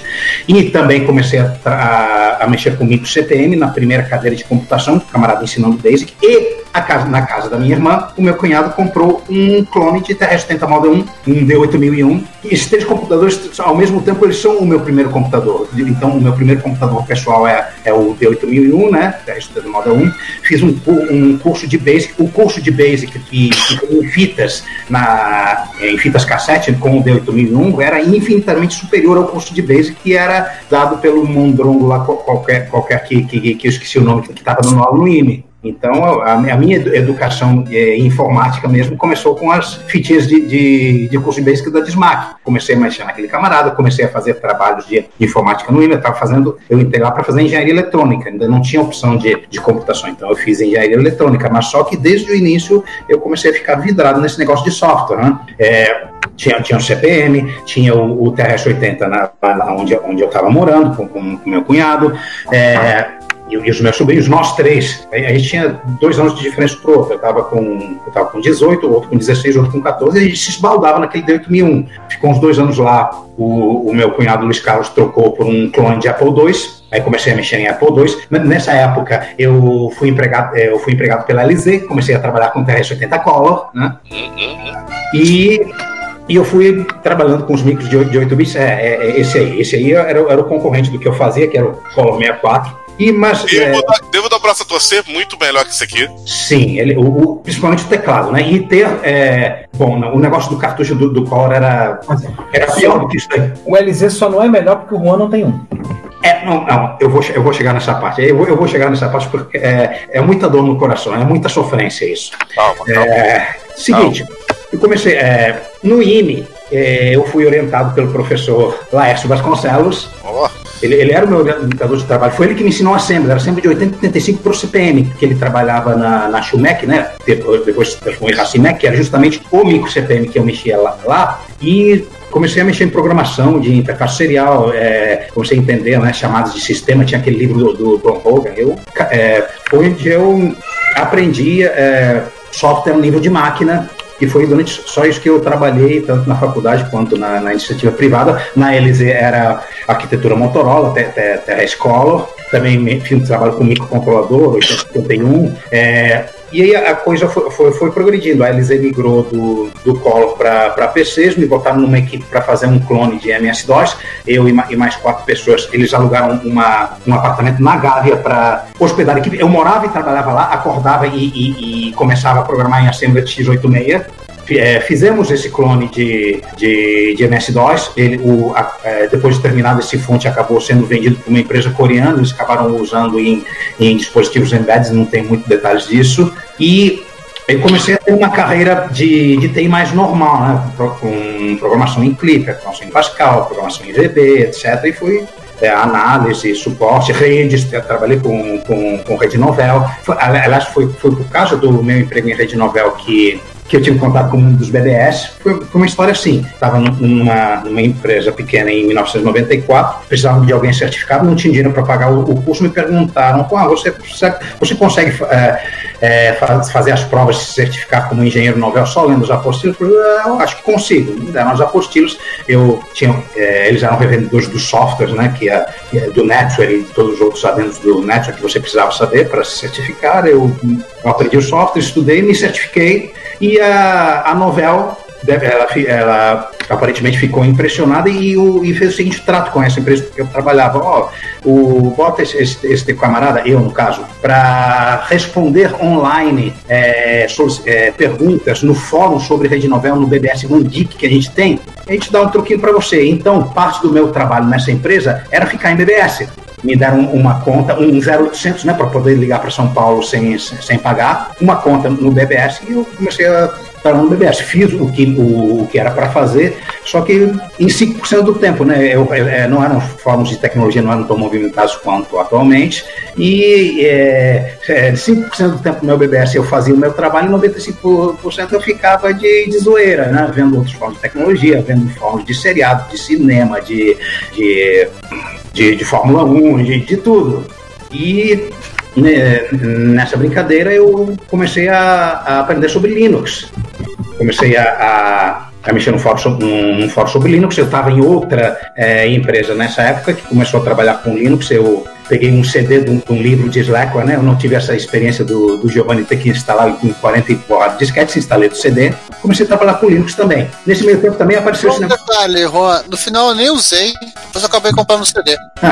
Aliás, vale dizer o seguinte: o primeiro Linux que eu usei foi seguido pelo Giovanni, um Slapper 3.6 que eu fui instalar na minha máquina, tinha um HD separado e o HD queimou. Na, na época, época, todo mundo que iniciava com Linux iniciava com Slackware. É. Aí depois, em 98, eu tive. Meus pais compraram, me deram a caixinha do Conectiva Red Hat Linux Marumbi, e está por aqui essa caixa. Eu tenho essa caixa em algum canto. Tá? E aí eu comecei dali, comecei na outra vida bandida, que é como usuário Linux, e eu sou até hoje. É, paralela- mais ou menos por essa época, por 97, aconteceu uma outra coisa que, que, começou, que foi o início da, da, da ativação do, do- da minha doença retro, que é o surgimento da emulação. Surgiu o MAME. E o MAME é, simplesmente fez reaparecer algo que eu considerava absolutamente perdido, que era só uma memória, que eram aqueles jogos de fliperama de 79 e 80, de Space Invaders, Galaga, Pong, aqu- aquela coisa toda funcionando de maneira perfeita no PC. Eu fiquei maluco com aquilo. Mas tudo bem, minha carreira em TI eh, continuou seguindo de maneira normal, em consultoria, suporte, redes, novel, de- depois Linux, eh, NT e, e- e- e não, sei lá mais o que, desenvolvimento em VB, desenvolvimento C Sharp, eh, desenvol- desenvolvimento em C para Linux, desenvolvimento em C++ para Linux, eh, telefonia IP, VoIP, es- escambau 4, carreira de TI normal. Estava eu em 2009. Peraí, só uma coisa. Você foi responsável também por criação daquele sistema de URA, né? Que vai, atende, você fala alô e entra a gravação, né? Você uma vez confessou esse pecado. É, eu, eu, eu, eu vou pro inferno por causa disso, eu, eu, eu admito. Eu tenho, eu, tenho, eu, tenho, eu, tenho, eu, tenho, eu tenho muitos pecados para pagar. Você tem, você tem um lugarzinho no oitavo ciclo do inferno por isso, tá? Eu tenho, né? É que nem aquela música do. do É, Lúcifer. Ah. é, é, é, é, é para eu ir me acostumando né, com as pessoas com, com as quais eu, eu devo tratar no futuro. É que nem aquela música do Queen, né? O, o, dia, o, o The Devil Has a Demon Put Aside for Me. Em breve você vai ter um cachorro chamado Dante, e aí vai. E foi aí, daí 2009, eu estava acompanhando um blog de, de Linux, né, que ele foi até desativado, mas durante toda a existência dele sempre acompanhei, que era o, o BR Linux, do Augusto Campos, que aliás que é parça nosso, né, ele, ele divulga a gente. Não, ele, ele é, justamente porque ele divulga a gente, foi que nesse blog de Linux eu vi um post estranhíssimo ali por, por volta de novembro de 2009, chamando por uma tal de MSX Rio. MSX, nossa, eu, porque em minha vida com, mexendo com computadores de 8 bits, eu, eu passei, a, a, acabei passando ao lado do MSX. O MSX foi uma das arquiteturas com que eu simplesmente não mexi na época. Eu olhando tá, propaganda, um dos experts, a gente ia na casa de um que tinha um, aí via aquele joguinho, tá, mas eu já estava eu, ou eu já estava no, ou eu estava nos de 8 bits, ou eu já tinha passado para o PC. Então, MSX foi uma arquitetura que eu, na época dele, eu simplesmente não, não tive contato. Aí, 2009, encontro de usuários de MSX no Engenho de Dentro. What porra that? E, gente, eu lembro de MSX, nossa, tem grupo de usuário disso ainda no ano da graça de nosso Senhor Jesus Cristo de 2009. Eu tenho que ver isso, nós pertinho de casa, vou lá. E de, de curioso, fui lá, fiquei lá olhando, não participei muito, olhei aquelas coisas, joguei uns joguinhos, vi o Ozen demonstrando alguma coisa, não lembro se era uma FM, não lembro se era já ensaios para 9990, mas acho que não era, em 2009 eles não estavam com 9990 na época que é aqueles, aqueles players de, de, de mod que, que eles tinham, né?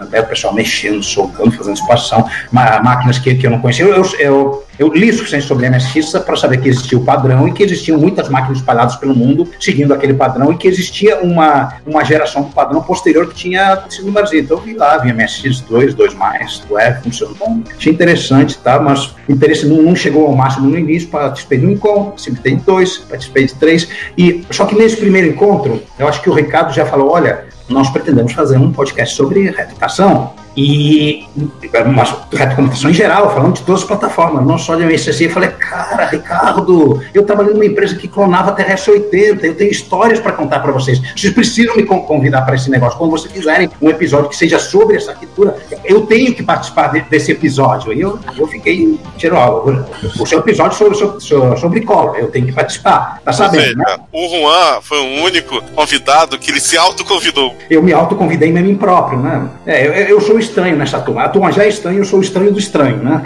E aí, tudo bem, o, o podcast começou em 2010, eu já estava também já estava frequentando encontros MSX, MSX veio aqui e ali comecei a ouvir um ou outro, não, não cheguei a ouvir todos né, é, na hora em que lançou, mas às vezes eu ouvi um, às vezes ouvi outro. Chegou, aí chegou 2012, pá, pô, nós vamos fazer um episódio de escola. Opa, estamos nessa. Nessa mesma época, eu tive catarata, tive catarata no, nos dois olhos. Quer dizer, eu tinha tido catarata em 2008 e até 2012 não tinha operado por cagaço. Eu, estava cego de um olho já. Aí quando o outro olho começou a, a ficar, eu falei, fudeu, tem que operar. Aí em 2012 eu operei uma das vistas. É, e na convalescença dessa cirurgia, eu, que, eu, que eu já estava, assim, o fogo no rabo já estava chegando a um nível insuportável, é, comecei a ver esse negócio de eBay e Mercado Livre tinha, que tinha me falado. Aí eu comprei um Hotbit no Mercado Livre. Foi aquela, foi a droga de entrada, né?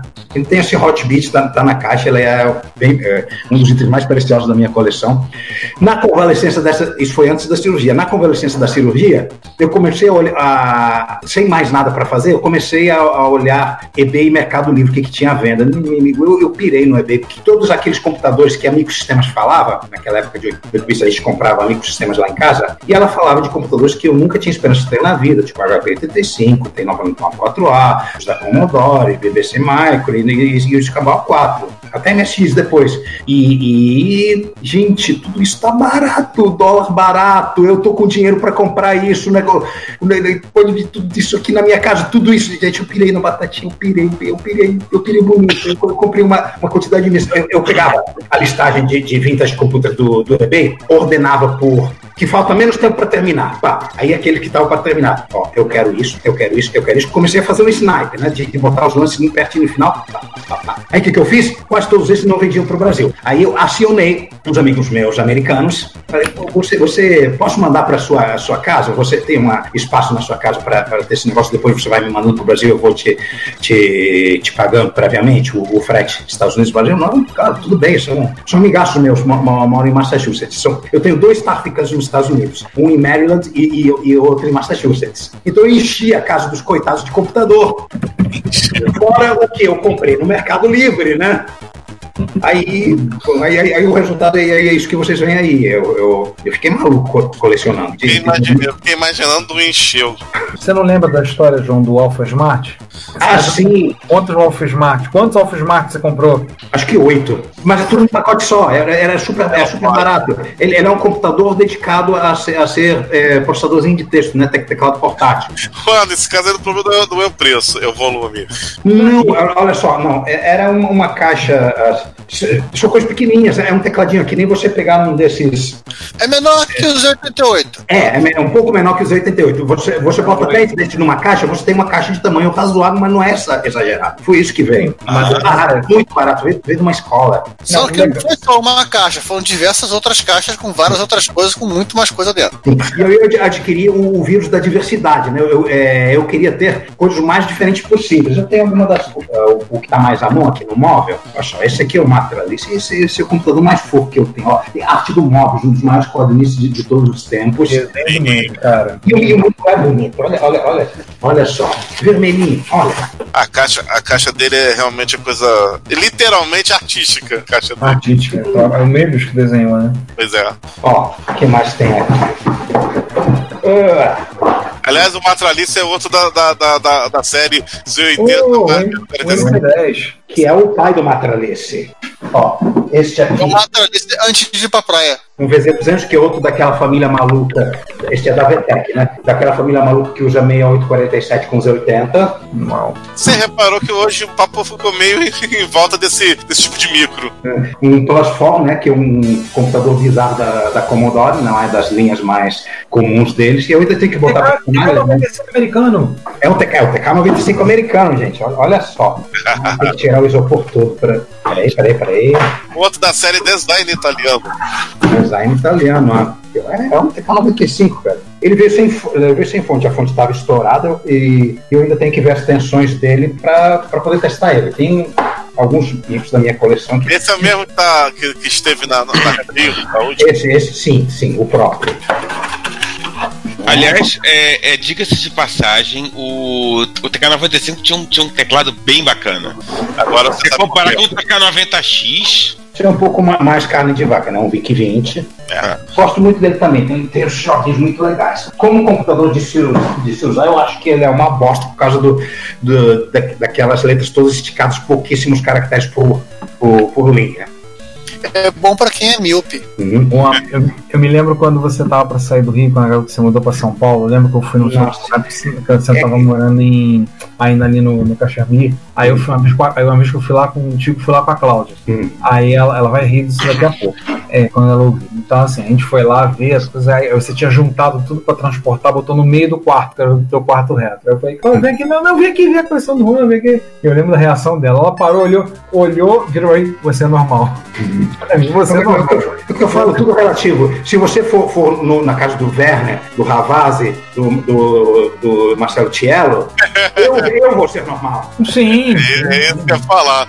É uma questão de relatividade. né? Sempre, sempre tem um louco mais louco, não, não tem. Aí, mas aí é o seguinte, eu, fu- eu fui só convidado especial nesse, nesse episódio. Passei alguns episódios sem. ah, aí começa, vocês, vocês fizeram o blog, fizeram um plus. Eu falei, gente, quero participar do plus. Eu, eu posso escrever posts no plus, me, me, me dá direito.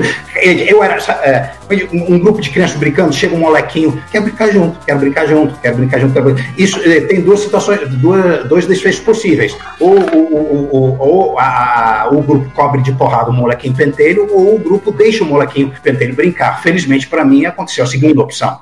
Aí Mas, eu, literalmente é o, é o moleque da. A, a de fora é minha. É, a de fora é minha. E, e a, de, a de fora ficou minha. É, aí eu entrei de, em tempo integral no, no, no podcast também, passei, passei a participar de, de todos os episódios e, o resto é história. Eu, eu morava num apartamento grande, tive que morar num- num- num- numa casa pequena, sem espaço, e agora eu moro num, num apartamento que também é pequeno, sem espaço, mas que eu, eu tenho liberdade de, de mobiliar do meu jeito para eu poder agir nos meus micros de novo. Isso vai acontecer, eu juro para você. Caraca, agora que eu me toquei que o Juan está mais perto de mim quando voltou pro Rio. Sim, você, você é o membro do Red Computaria do qual eu estou mais perto. E eu sou, eu sou o segundo. Antigamente, antigamente também era. É, É, Zona Norte. Hum. Antigamente também era. O, Você tava no Rio. E você só ficou mais perto ainda. o, Juan, uma pergunta que a Cláudia fez. Juan, você deve ser o único, o único que tem uma tralice no Brasil, não é? Até prova em contrário, sim. São dois. Ah, tá aí, é uma máquina legal. Eu gostaria. Oh, desculpa, pa- passa. Quase seriam três. o que? O Não, que? acho quatro é legalzinho. Não, É um, sim. que eu, eu- é um que eu poderia colocar na lista de máquina pra comprar. Ele é pequenininho. Ele é, ele é feito pela mesma empresa que fazia os motores da Ligier, da Fórmula 1, Matra. É a mesma. A Também- chegou até fazer turbina de jato, se não me engano. Sim, É. e também faz equipamento de, de, de satélite. Eu, eu, traba- eu já trabalhei com, com hardware da Matra no, quando eu trabalhava numa, numa firma de geoprocessamento e fui para Cuiabá para instalar um negócio no INPE, um softwarezinho de C++ numa placa de captura para capturar dados de satélite. Né? Aqueles dados que andam refutando né, atu- atualmente, não, eu vi eles sendo capturados em tempo real. Eles existem, tá? É. Não é fake news, não.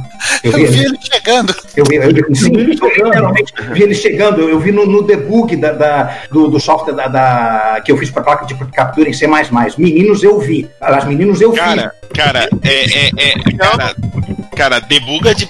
Assim, honestamente, Juan, fazer debug de, de placa de, de captura de, de vídeo em C é. Não, pesado. ele, ele não tem retrai, os dados estão vindo do satélite, você só tem uma chance para pegar. A confiabilidade dele tem que ser absoluta. Se, se você perder um pacote, você perdeu para sempre. Exatamente. E que, qual ano que foi, Juan? Só pra. Eu, a 2000 e 2004, 2004, 2003, Ele foi 2004. implementado. Oi? Eu não sei, eu, Foi implementado o sistema, né? Sim, sim, sim, 2004.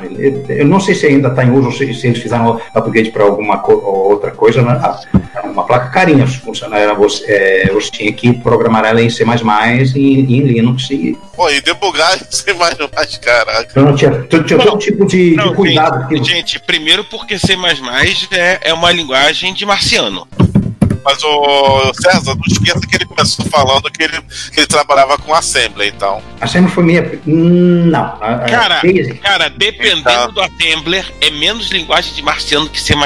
Porra! A Assembly de Motorola é, é, é, é bem- é bem amistoso. Eu, eu fiquei mal acostumado com a Assembly, sabe? Porque eu, eu, tra- eu trabalhei primeiro com 8080, depois eu trabalhei com 6809, que é, que é cheio de, de, de, de features boas para o usuário programar, mas, mas o, o, o processador clássico o pessoal programar era o 6502, né? E aí eu. Bem, eh, já que tem um Apple II em casa, né? Na época que, que o meu cunhado Luiz Carlos comprou o, Apple- o Apple II, fa- falei assim, ah, tá, vou ver como funciona esse processador. Os registradores são de 8 bits, até- o stack só pode ter 256 bytes, para acessar o resto da memória tem que ser tudo por endereçamento indireto. Nossa. É, tô fora, quero isso não. Vou Mas continuar com a Motorola aqui. O 6502 foi feito para equipar calculadora, não foi feito para fazer computador.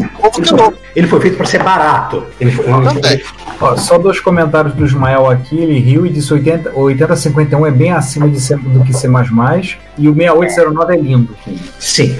É, o 885 é um processador estranhaço da, da, da, da Intel. É um microcontrolador, tá? Ele, ele, é ele não é feito para fazer computadores de uso geral, ele é feito para se fazer é, dispositivos embutidos. Mas ele tem uma, uma arquitetura assim, mais ou menos similar em termos de programação ao, ao 8080, o que era de se esperar. Foi onde eu fiz meu projeto final do INE. Mas, mas, Juan, mas foi feito um computador com o 85, né? Com 8051? Não, o 85 foi feito, não foi? Eu- Ah, não, 85 Não, que mais não. tem. Não, 85, acho que metade dos computadores com CPM usaram 8055. O nosso Schumacher Mas com 8051 não. Eu não conheço nenhum computador com 8051. Ah, 5051 só conheço um que usa ele secundária como co, co CPU. O controlador de teclado dos primeiros PCs tinha um, era um 8051. O teclado dos primeiros PCs tinha um 8051 dentro dele, né? Para fazer aquela O, conversão entre os contatos e mandar os scan codes pro, pro PC. o X61000 também. Ah, Agora perguntar uma coisa, Juan, antes você falou, é, que eu tá me lembrando, o pessoal tinha falado aqui da coleção, é, o que, que você tem de. O que, que você destaca na tua coleção? Uma coisa para aproveitar que já- Nossa, tanta coisa. Olha, as, as coisas que eu, que eu gosto, que eu gosto, gosto mesmo de, de usar e brincar. Tem, é, Não é, não é nenhum desses daqui. Esses aqui são interessantes, mas os meus xodós, alguns dos meus xodós são ó, o TI 994A é meu xodó, xodó, o Atari 800 é meu xodó, os Cocos, claro, são meus xodó, os MSX, claro, são meus xodós. Todos os 50 cocos, né? Oi? Todos os 50 cocos. Não, não chega tanto assim. Já, já tive mais. 47. Eles estão todos, todos espalhados. Eu, eu, vou, eu vou col- colocar, eu vou transformar a minha casa numa casa retro, eu juro pra vocês. Isso vai, isso vai acontecer. Eu vou fazer. Eu tenho que fazer. Chame, e chame a gente pra ver. Mas é lógico, é esse, não é outro mesmo. Vamos até câmera. Vai ter, compra- vai ter vídeo quando acontecer. A gente compra, compra aquelas estantes de ferro. Ah, Atari bota- Ah, o Atari ST, máquina muito Eu, legal. eu gostei muito. É, é, o, a, o Atari é bom de você gravar disquetes. Ah, os, os mix da Commodore também, né? O, o 128, né? Basicamente funcionando no modo 64. Gosto, gosto muito de, de- do- dos jogos de Commodore 64, né? Do, do ambiente de, de uso do 64, nem tanto. ele Ah, e o Ismael Lopes perguntou se você tem um Coco 3. Tem. Tá em algum lugar. Ele tá enterrado em algum lugar, mas, mas eu tenho. Gente, entenda uma coisa, vocês tinham que ter visto os vídeos da mudança do Juan. É. Ele mandou pra gente. Assim, é, eu vou dizer uma coisa. Sabe aqueles caminhãozinhos, veículo urbano de carga, VUC? Então, o Juan arrumou um VUC pra fazer a mudança. Ponto. Ele foi fazer a mudança com o VUC. Não, eu precisei Juan. alugar um caminhão. Ô Juan, hoje em dia, você, ti- você queimou algumas gorduras na coleção. Hoje em dia você tá com quantos micros? Ele, co- ele conta. Não, Eu, eu não sei, eu ainda preciso. Olha, isso é uma, uma coisa que eu preciso fazer, porque eu vendi mu- mu- mu- mu- muitos micros Sim. e eu não sei mais quantos micros tenho. Eu admito, eu não sei quantos micros tenho. Cara, Eu, eu falei que quando eu falo, falo que eu pirei, eu pirei. Aquela pirada de, de uma vez só em, em 2012 foi uma só. e A pirada continuou por mais três anos. Eu parei de comprar coisas em, em, em abril de 2015, quando eu, quando eu perdi o emprego, e desde, e desde então eu não estou comprando mais computadores por, ou, ou porque eu não, não tenho dinheiro, ou porque eu não tenho espaço, ou pelos dois. Você me disse, quando você saiu aqui do Rio, nas últimas vezes que você estava aqui no Rio, falou que estava entre 50 e 70. Sim, tá nessa ordem de grandeza. Acho que 50 é um bom chute para quantos eu- eu tenho agora. É, queimou as gorduras e ficou com 50. É, isso aí. Mas eu, eu ainda vou fazer uma, uma contagem exata, fazer um, fazer um inventário dessa porra toda. Ainda tem coisa com lá com, com o Fredon? Não, não. Eu atingi um marco agora nesse final de semana. Tudo que é meu está comigo agora. Aê! Aê! ó.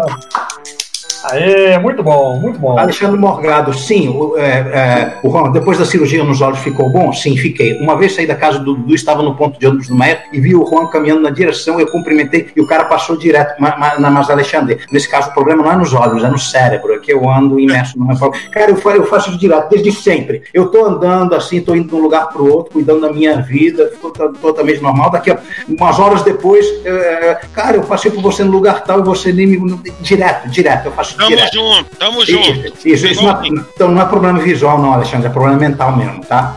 Tamo junto. É, muito legal, gente. Muito legal esse papo da gente. Eu acho que a gente pode aproveitar. Vamos falar com o pessoal das coisas que a gente está pensando agora para comemorar os 10 anos, as coisas. Acho que agora a gente. Vamos, é, vamos lá. Primeira coisa, oficialmente a gente, com essa live, a gente abre o Retrocomputaria mais 10, Sim. né? Ou Retrocomputaria. É... Putz, eu- eu- como é que vai fazer em. Retrocomputaria NG? Não, não. Em, em binário é Ah. zero. Não, em binário é muito número. É Esquece. 10-10. Não, tem. 10 em binário é 10-10. 10, 10, 10, 10, 10, 10, meu Deus do céu, eu, eu não tô conseguindo fazer conta em binário de cabeça, tá, tá uma bosta. Ah, esse é, é Né? um, é um número maneiro, hein? 10, 10. Aliás, É, um 0, um 0, né? Em binário seria um 0, um 0. É. Enfim, retrocomputaria um 0, um 0, né? Que é oficialmente o, o, o nosso, né? Todas as nossas ações que nós vamos fazer aí, né? Pelos 10 anos do retrocomputaria. É, tem algumas coisas que a gente tá pensando, é, algumas envolvem, é, inclusive, é, episódios que não vão ser publicados, mas que vão sair em outra mídia. Tá, tá. A gente, Faca é a gente- a gente pretende ter um, um material, uma das intenções é essa. Uma outra que dá para falar tranquila sobre os vídeos da Retro Rio. É, os vídeos já estão editados. O Juan já entrou em contato, já assumiu essa parte para fazer a- a- as splash pages do- dos vídeos, já mandou lá, já Essa Retro Rio deu pra falar e, e, e ver, né? né? Então, assim, é, já estão sendo editados. A palestra do Oscar Júlio Burdi de Jaú, a gente não esqueceu. É, eu tenho que só conferir uma questão do, do conteúdo para ver se está todo o conteúdo certo comigo, senão a pessoa que filmou originalmente tem. A gente vai acertar uma forma de eu pegar isso aí, porque também a gente vai publicar no nosso canal no YouTube. Tá? Então em breve a gente vai anunciar e vamos estar co- subindo pro YouTube tanto o vídeo do, da, da entrevista do Mário Trota quanto a palestra do Giovanni, né? Vão colocados no nosso canal no YouTube. Então vejo, aliás, agradecer a todos que estão aí no nosso chat, já estão 22 pessoas presentes ainda. Chegamos a um pico de 27 pessoas. Muito obrigado. E muito obrigado para você que é nosso ouvinte, assiste os episódios do Reto Computaria no YouTube, que a gente está beirando. A última vez que eu olhei, tinha, a gente passou dos 400 pessoas que estão seguindo a gente. No, no Instagram, a gente está chegando a perto de 300 pessoas a seguindo a gente. Eu acho que eu vi 500 hoje. No Twitter, eu sei que a gente está perto dos 500.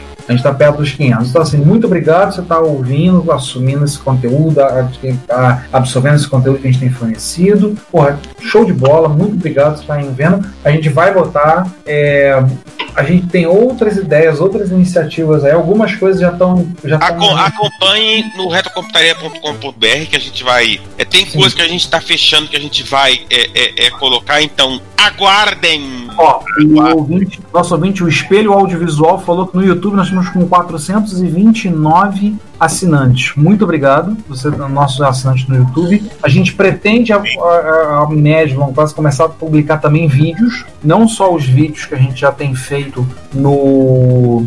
Ah, não só tem não só, os vídeos aqui que a gente já estão como esse que vocês vão ver, mas outros materiais, tá? É, a gente tem agora um contato para quem. Opa, tem até uma pessoa que passou aqui, a- viu o Augusto. É, eu estou fazendo vídeo agora pro canal Curso em Vídeo do Gustavo Guanabara. Inclusive o Gustavo teve lá na Retro Rio, né? Botou coisa no Instagram do Curso em Vídeo, comentou, falou. E eu estou fazendo vídeo para ele com ele do Curso em Vídeo do Estudonauta, né? E aí eu tenho divulgado, sempre possível, a gente está divulgando reportaria, convidando as pessoas para virem, para assistirem, para verem, né? Então se você está chegando até aqui pelo canal do Curso em Vídeo, muito obrigado. Algumas pessoas foram na, na, na Retro Rio por conta do canal, curtiram, viram, pô, foram lá, adoraram, curtiram pra caramba, vão voltar pra MSX Rio. Então, assim, você tá vindo, muito obrigado. A gente tá com- começando as comemorações dos 10 anos com essa live. Tem outras coisas que a gente tá, gente tá planejando. Tem, tem uma coisa que até que o pessoal. e A gente fala daquela. que A gente, a gente não tá com tudo pronto, mas a gente deve colocar funcionamento em agosto. Já fala ou mantém o suspense?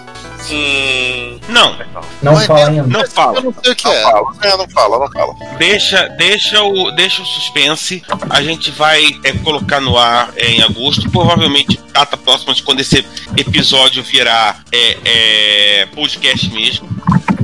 É, Ainda Tá, bem então que, inclusive, ainda bem que a gente, né, Ricardo, não, só vai precisar literalmente cortar é, meia dúzia de silêncio Ah, não. e, É. e dividir ao meio.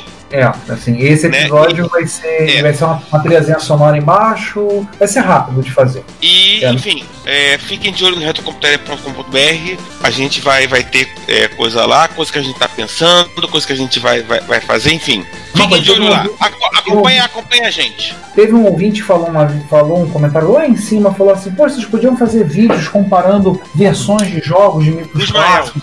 O Ismael que falou, né? É. Aí assim, eu falei pra ele, a gente pensa em fazer vídeos, uma coisa que até o João andou falando uma vez sobre algumas coisas relacionadas a vídeo, mas é uma coisa que não é trivial, tá? Assim, dá trabalho, o vídeo dá um trabalho danado pra editar, é complicado, é, mas é uma, é uma ideia que seria uma coisa interessante a gente pensar pra É, frente. a- é, é uma coisa que a gente tem vontade de fazer, que é, que é vídeo, a gente tem vontade de fazer mais, mais conteúdo é, em vídeo, mas é um negócio que, assim, o áudio já dá um trabalho pra gente. O, o- o escrito e o áudio. O vídeo, ele vai pegar esse trabalho que a gente tem hoje e multiplicar por três. É.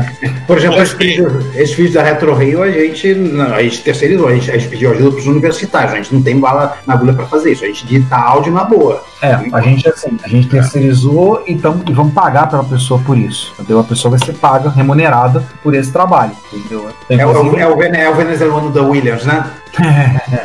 é, o venezuelano da William. É, essa Aí é eu, eu, eu, eu falando especificamente, é, eu- eu também quero fazer isso. Eu comentei já, já atrás com o Ricardo, não sei se eu comentei com o resto do pessoal. Eu também queria quero fazer isso. É, os recursos a gente tá vendo como é que fica. E eu queria, inclusive, fazer uma proposta além do, do normal, que muita gente pega a plataforma do. Não só, não só consoles, micros também, e geralmente foca no arcade. Isso eu quero fazer também, mas eu quero fazer plataformas não arcades também de jogos que tiveram só. Eu vou pegar geralmente multiplataforma ou seja plataforma mãe, um lançamento X e depois sai um anos depois. Eu dou um exemplo assim, máximo do preço da peça, que o da peça tem um ano de lançamento do Apple II para as outras. E muita gente até não sabe que a plataforma original do Príncipe da Pérsia é o Apple II. A maioria conheceu no PC, né? PC. Muita gente no PC, alguns na Amiga, outros em console, mas praticamente eu acho que ninguém, muito pouca gente sabe que a plataforma original dele é. Ao conta do Karate que todo mundo sabe, a peça foi uma dúvida. Mas o primeiro foi, foi, foi lá. É, porque, porque o Karateka acabou se tornando um jogo tão ligado ao Apple II né? O, o Prince of Persia não, é um, é um, jogo que conseguiu fazer um enorme sucesso fora. Fora. Que ele foi no apagado das luzes do Apple II, acho que foi um dos últimos títulos. É. é verdade. Foi o jogo que pegou o Apple II e fez isso aqui, ó. Enfim, já são o quê? Cara, a gente tá três horas e tanto falando aqui e, é. e, e tem a galera acompanhando a gente ainda, que é mais assustador. 3 horas e 44 minutos. A gente começou pontualmente às 18 horas, são 21 e 44. Temos 3 horas e 44 minutos de episódio, minha gente. É coisa pra caramba. Então, é. a gente tá começando, vamos começar a fazer a rotina de, de shutdown, né? É, a gente vai, assim, a gente tem a intenção, o pessoal falou, alguma pessoa falou comigo assim, ah, vocês podiam fazer mais lives no YouTube, fazer as gravações em live. Até assim. podemos, o problema também é recursos. É, e... não, a gente pode até fazer, Tempo. a gente tá pensando, a gente tá pensando, assim, a gente grava em horários um tanto quanto bissextos, tá? Muitas é. vezes durante a semana, à noite, no horário que dá para encaixar. Madrugada e coisas assim. É, e emburaca por dentro da madrugada. Às vezes o petão chega assim, e tá, pra você, dá pra você, dá pra você. Ah, dá pra todo mundo, então vambora. Vamos tá, pra beleza. Ah, tá todo mundo aí, ó. Então, assim, às vezes a gente acontece de acontecer assim, então, mas a gente pretende, dentro, dentro das intenções que a gente tem colocado para fazer, para colocar isso, tem, a gente está com algumas, algumas ideias aí, sim. Eu queria, acho que em nome da equipe, posso falar, muito obrigado vocês que nos ouvem, acompanham, alguns nos acompanham desde o início, outros estão começando a acompanhar agora. Obrigadão pela força. Pô, a gente gente adora falar dessa porra, desse negócio. Pô, é um vício desgraçado, né? A vida bandida. A gente já fechou pauta, já fez uma reunião de pautas, se vocês derem, a gente já tem as pautas definidas até o final de 2020, tá? Então, assim, se tudo correr bem, vocês não vão se livrar tão fácil da gente. E, aliás, uma coisa que eu me lembrei, no episódio zero, a gente falou uma coisa assim. Lá no início a gente conversou, eu, era com aquele áudio horroroso, né? Vocês podem pegar lá o zero pra ouvir. 20 era... de janeiro de 2020 vai fazer 10 anos. Vai fazer 10 anos. É...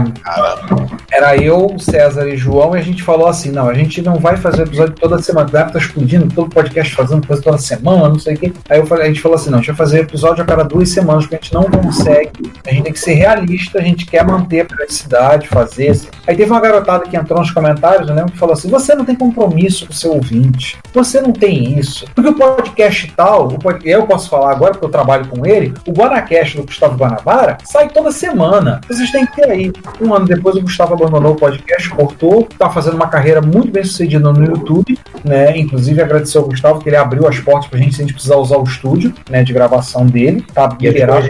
E ajudou a gente a divulgar a Retro Rio também. Ajudou a divulgar a Retro Rio também, né? E ele falou, a pessoa falou: "Não, mas ele faz". Aí tá, um ano e pouco depois ele parou com o podcast, não tem mais feito, fez a carreira no YouTube, tá seguindo por uma outra linha, tudo bem assim. E nós, nós estamos aí. Nós estamos aí. aí. Toda quarta-feira, 8 horas da 10 horas da noite, tá saindo alguma coisa. Ou um Retro Hits, ou um episódio, ou Repórter Retro, ou em janeiro as besterol, o besterol, né? Alguma coisa a gente está saindo, tá permitindo tanto para vocês ouvirem, vocês consumirem. Então, mais uma vez, meu muito obrigado a vocês. Tá? Agradecemos os comentários, elogios, críticas construtivas e puxão de orelha. É isso. Aí que venha que venha o ano 11, o ano 12, o ano 13 e vamos ver até onde isso vai parar. Mas até aqui tem sido um prazer e uma diversão tremenda. Um prazer desgraçado uma satisfação maldita estar com vocês, com esses com esses, mais com esses quatro, com esses quatro bandidos que cometem o reto computaria comigo, membros da quadrilha. Então, sendo um prazer vocês estarem ouvindo. Muito obrigado por vocês terem vindo até aqui. Continuar ouvindo e acompanhando a gente. Bom, é, rumo aí os próximos 10 anos, eu particularmente espero em 2030 está comemorando 20 anos do, do Retrocomputaria, porque a gente tem muita história que a gente não contou ainda, que a gente quer contar. Tem muita coisa que a gente gostaria de. de muita gente que a gente quer entrevistar, muita gente que a gente. muita história que a gente quer contar, muitas coisas que, que a gente quer é, é, é trazer. A gente não acabou, tá longe ainda, né? A gente tá. É, é, e é isso. Eu, eu, quero. Eu acho que a gente tem muita história para contar ainda. Eu acho que a gente pode contar mais 10 anos de histórias. Porque, afinal de contas, retrocomputar é isso, a gente contando é, histórias. Que são histórias que muitas vezes são as nossas histórias que estão junto com a história que a gente conta, que são muitas vezes é, é, é histórias que a gente estuda, para contar, e aí, particularmente, é um puta de um trabalho que, que o Giovanni faz de, de montar a pauta, e muitas vezes a história do dia a dia. Né? Por isso que a gente volta de vez em quando a determinados temas, porque a gente precisa é, é, rever o que a gente contou, o que a gente falou e contar. Então é isso. A gente, eu quero mais 10 anos de retrocomputaria, eu quero que a gente conte essas histórias e eu gostaria muito que vocês também participassem dessa contação de histórias com a gente. Então é isso, gente. Bom dia, boa tarde, boa noite. Até o próximo episódio. Gente, participar desse negócio é uma alegria, faz bem para a alma. Conheci pessoas fantásticas aqui e é, é uma felicidade que não tem tamanho eu estar participando disso aqui, faz, fazendo isso aqui, é, contribuindo, juntando as pessoas para ter ideia, para fazerem coisas interessantes que, que diverte as, as pessoas, que, que junta as, as pessoas e puta merda, esse negócio é foda. Eu amo isso. Eu, eu, eu, eu amo essa porra toda. E obrigado a vocês, ouvintes, e agora vintes, né? E aí, a gente vê nas, nas ideias malucas que a gente vai ter por aí. Tchau. Olá, João. Bom, gente, vamos despedindo. É, a gente, nesses 10 anos, fez bastante coisa, bastante história nós contamos, nós contamos palpites, causa engraçada, entrevistamos pessoas.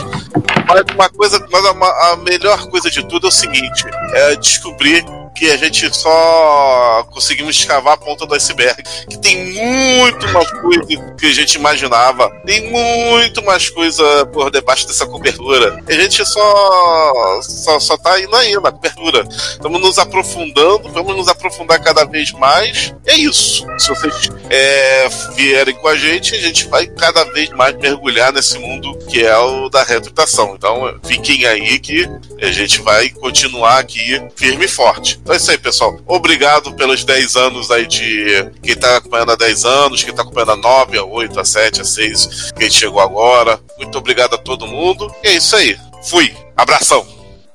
Giovanni, só falta você. Tudo não, falta o Ricardo ainda, né? Não, o Ricardo, o Ricardo já terminou. Ah, que bom. Então, assim, gente, obrigado pelo, pelos 99, quase 100 episódios ouvidos por vocês. Desculpa pelas piadas sem graça, mas é, é involuntário da nossa parte, na maioria dos casos. Não, desculpa, desculpa não. Piada sem graça é vida. é, também. Até é. essa piada engraçada a gente tava na TV quase. É, é que elas são involuntárias, né? a gente não planeja fazer as piadas, elas, elas simplesmente É. acontecem. Se a gente fizesse piada engraçada, a gente, tava na, a gente não estava no Reto Complexo, estava na TV quase. Na Rússia Soviética, piada faz você. Também. Né? Então, assim, sem esticar muito, porque já estamos esticando demais, né? Obrigado por tudo. A gente se vê no episódio 101. Enquanto isso, eu vou tentar procurar as pilhas que faltam aqui para botar o gerador automático de pauta rodando os 88. Vê se dessa vez funciona direito. Falta uma pilha. E hoje a gente literalmente mostrou o gerador de pauta. Pois é. Cara, a, cara a, a, a gente tem que fazer um. A gente tem que mostrar o programa funcionando, gerador de pauta. Também acho. Só falta achar a pilha. É, é, essa é a parte mais complicada, achar a pilha. Acho que caiu em algum lugar aqui. Então, gente, é, a, gente vai- a gente vai seguindo. Daqui a pouco vai ter repórter retro. Não será o Quatro 50. agora. Será o. É, não. Será o 50 sim, vai, vai Ah, sair sim, agora. nós estamos falando, sim, estamos falando no presente. O 50 vai. O 50 sai nessa próxima quarta-feira, própria dia quarta-feira. 31. Sim. Para os, né? é, para quem está em Bibo, para os que Tá. estão ouvindo a versão gravada, né? Bem, nós vamos. Nós vamos é, lançar o 51, né? Será o primeiro repórter retro, boa ideia. Hum, repórter reto cachaceiro. Pois é. E acho que por enquanto é isso, né? Por enquanto é isso. Vocês continuem acompanhando lá no blog, porque a gente vai colocar as novidades no Reto Computaria. E temos algumas já pensadas, algumas já estão em andamento para os 10 anos. Né, já temos algumas encaminhadas para 10 anos, né? E inclusive, como falou o César, algumas aí, então até, até completarmos até 20 de janeiro de 2020, teremos novidades aí aparecendo. Algumas já vão aparecer agora, os vídeos que já temos prontos, que estão sendo editados, deverão ser em breve, a gente vai colocar. vamos Esse segundo semestre todo vai ser. é, é, a gente, nossa energia vai ser para os 10 anos. Sim. Então, Mas Lúcia disse tchau. Tchau. Tchau, tchau, Estrela. Tchau, Morningstar. Tchau. É.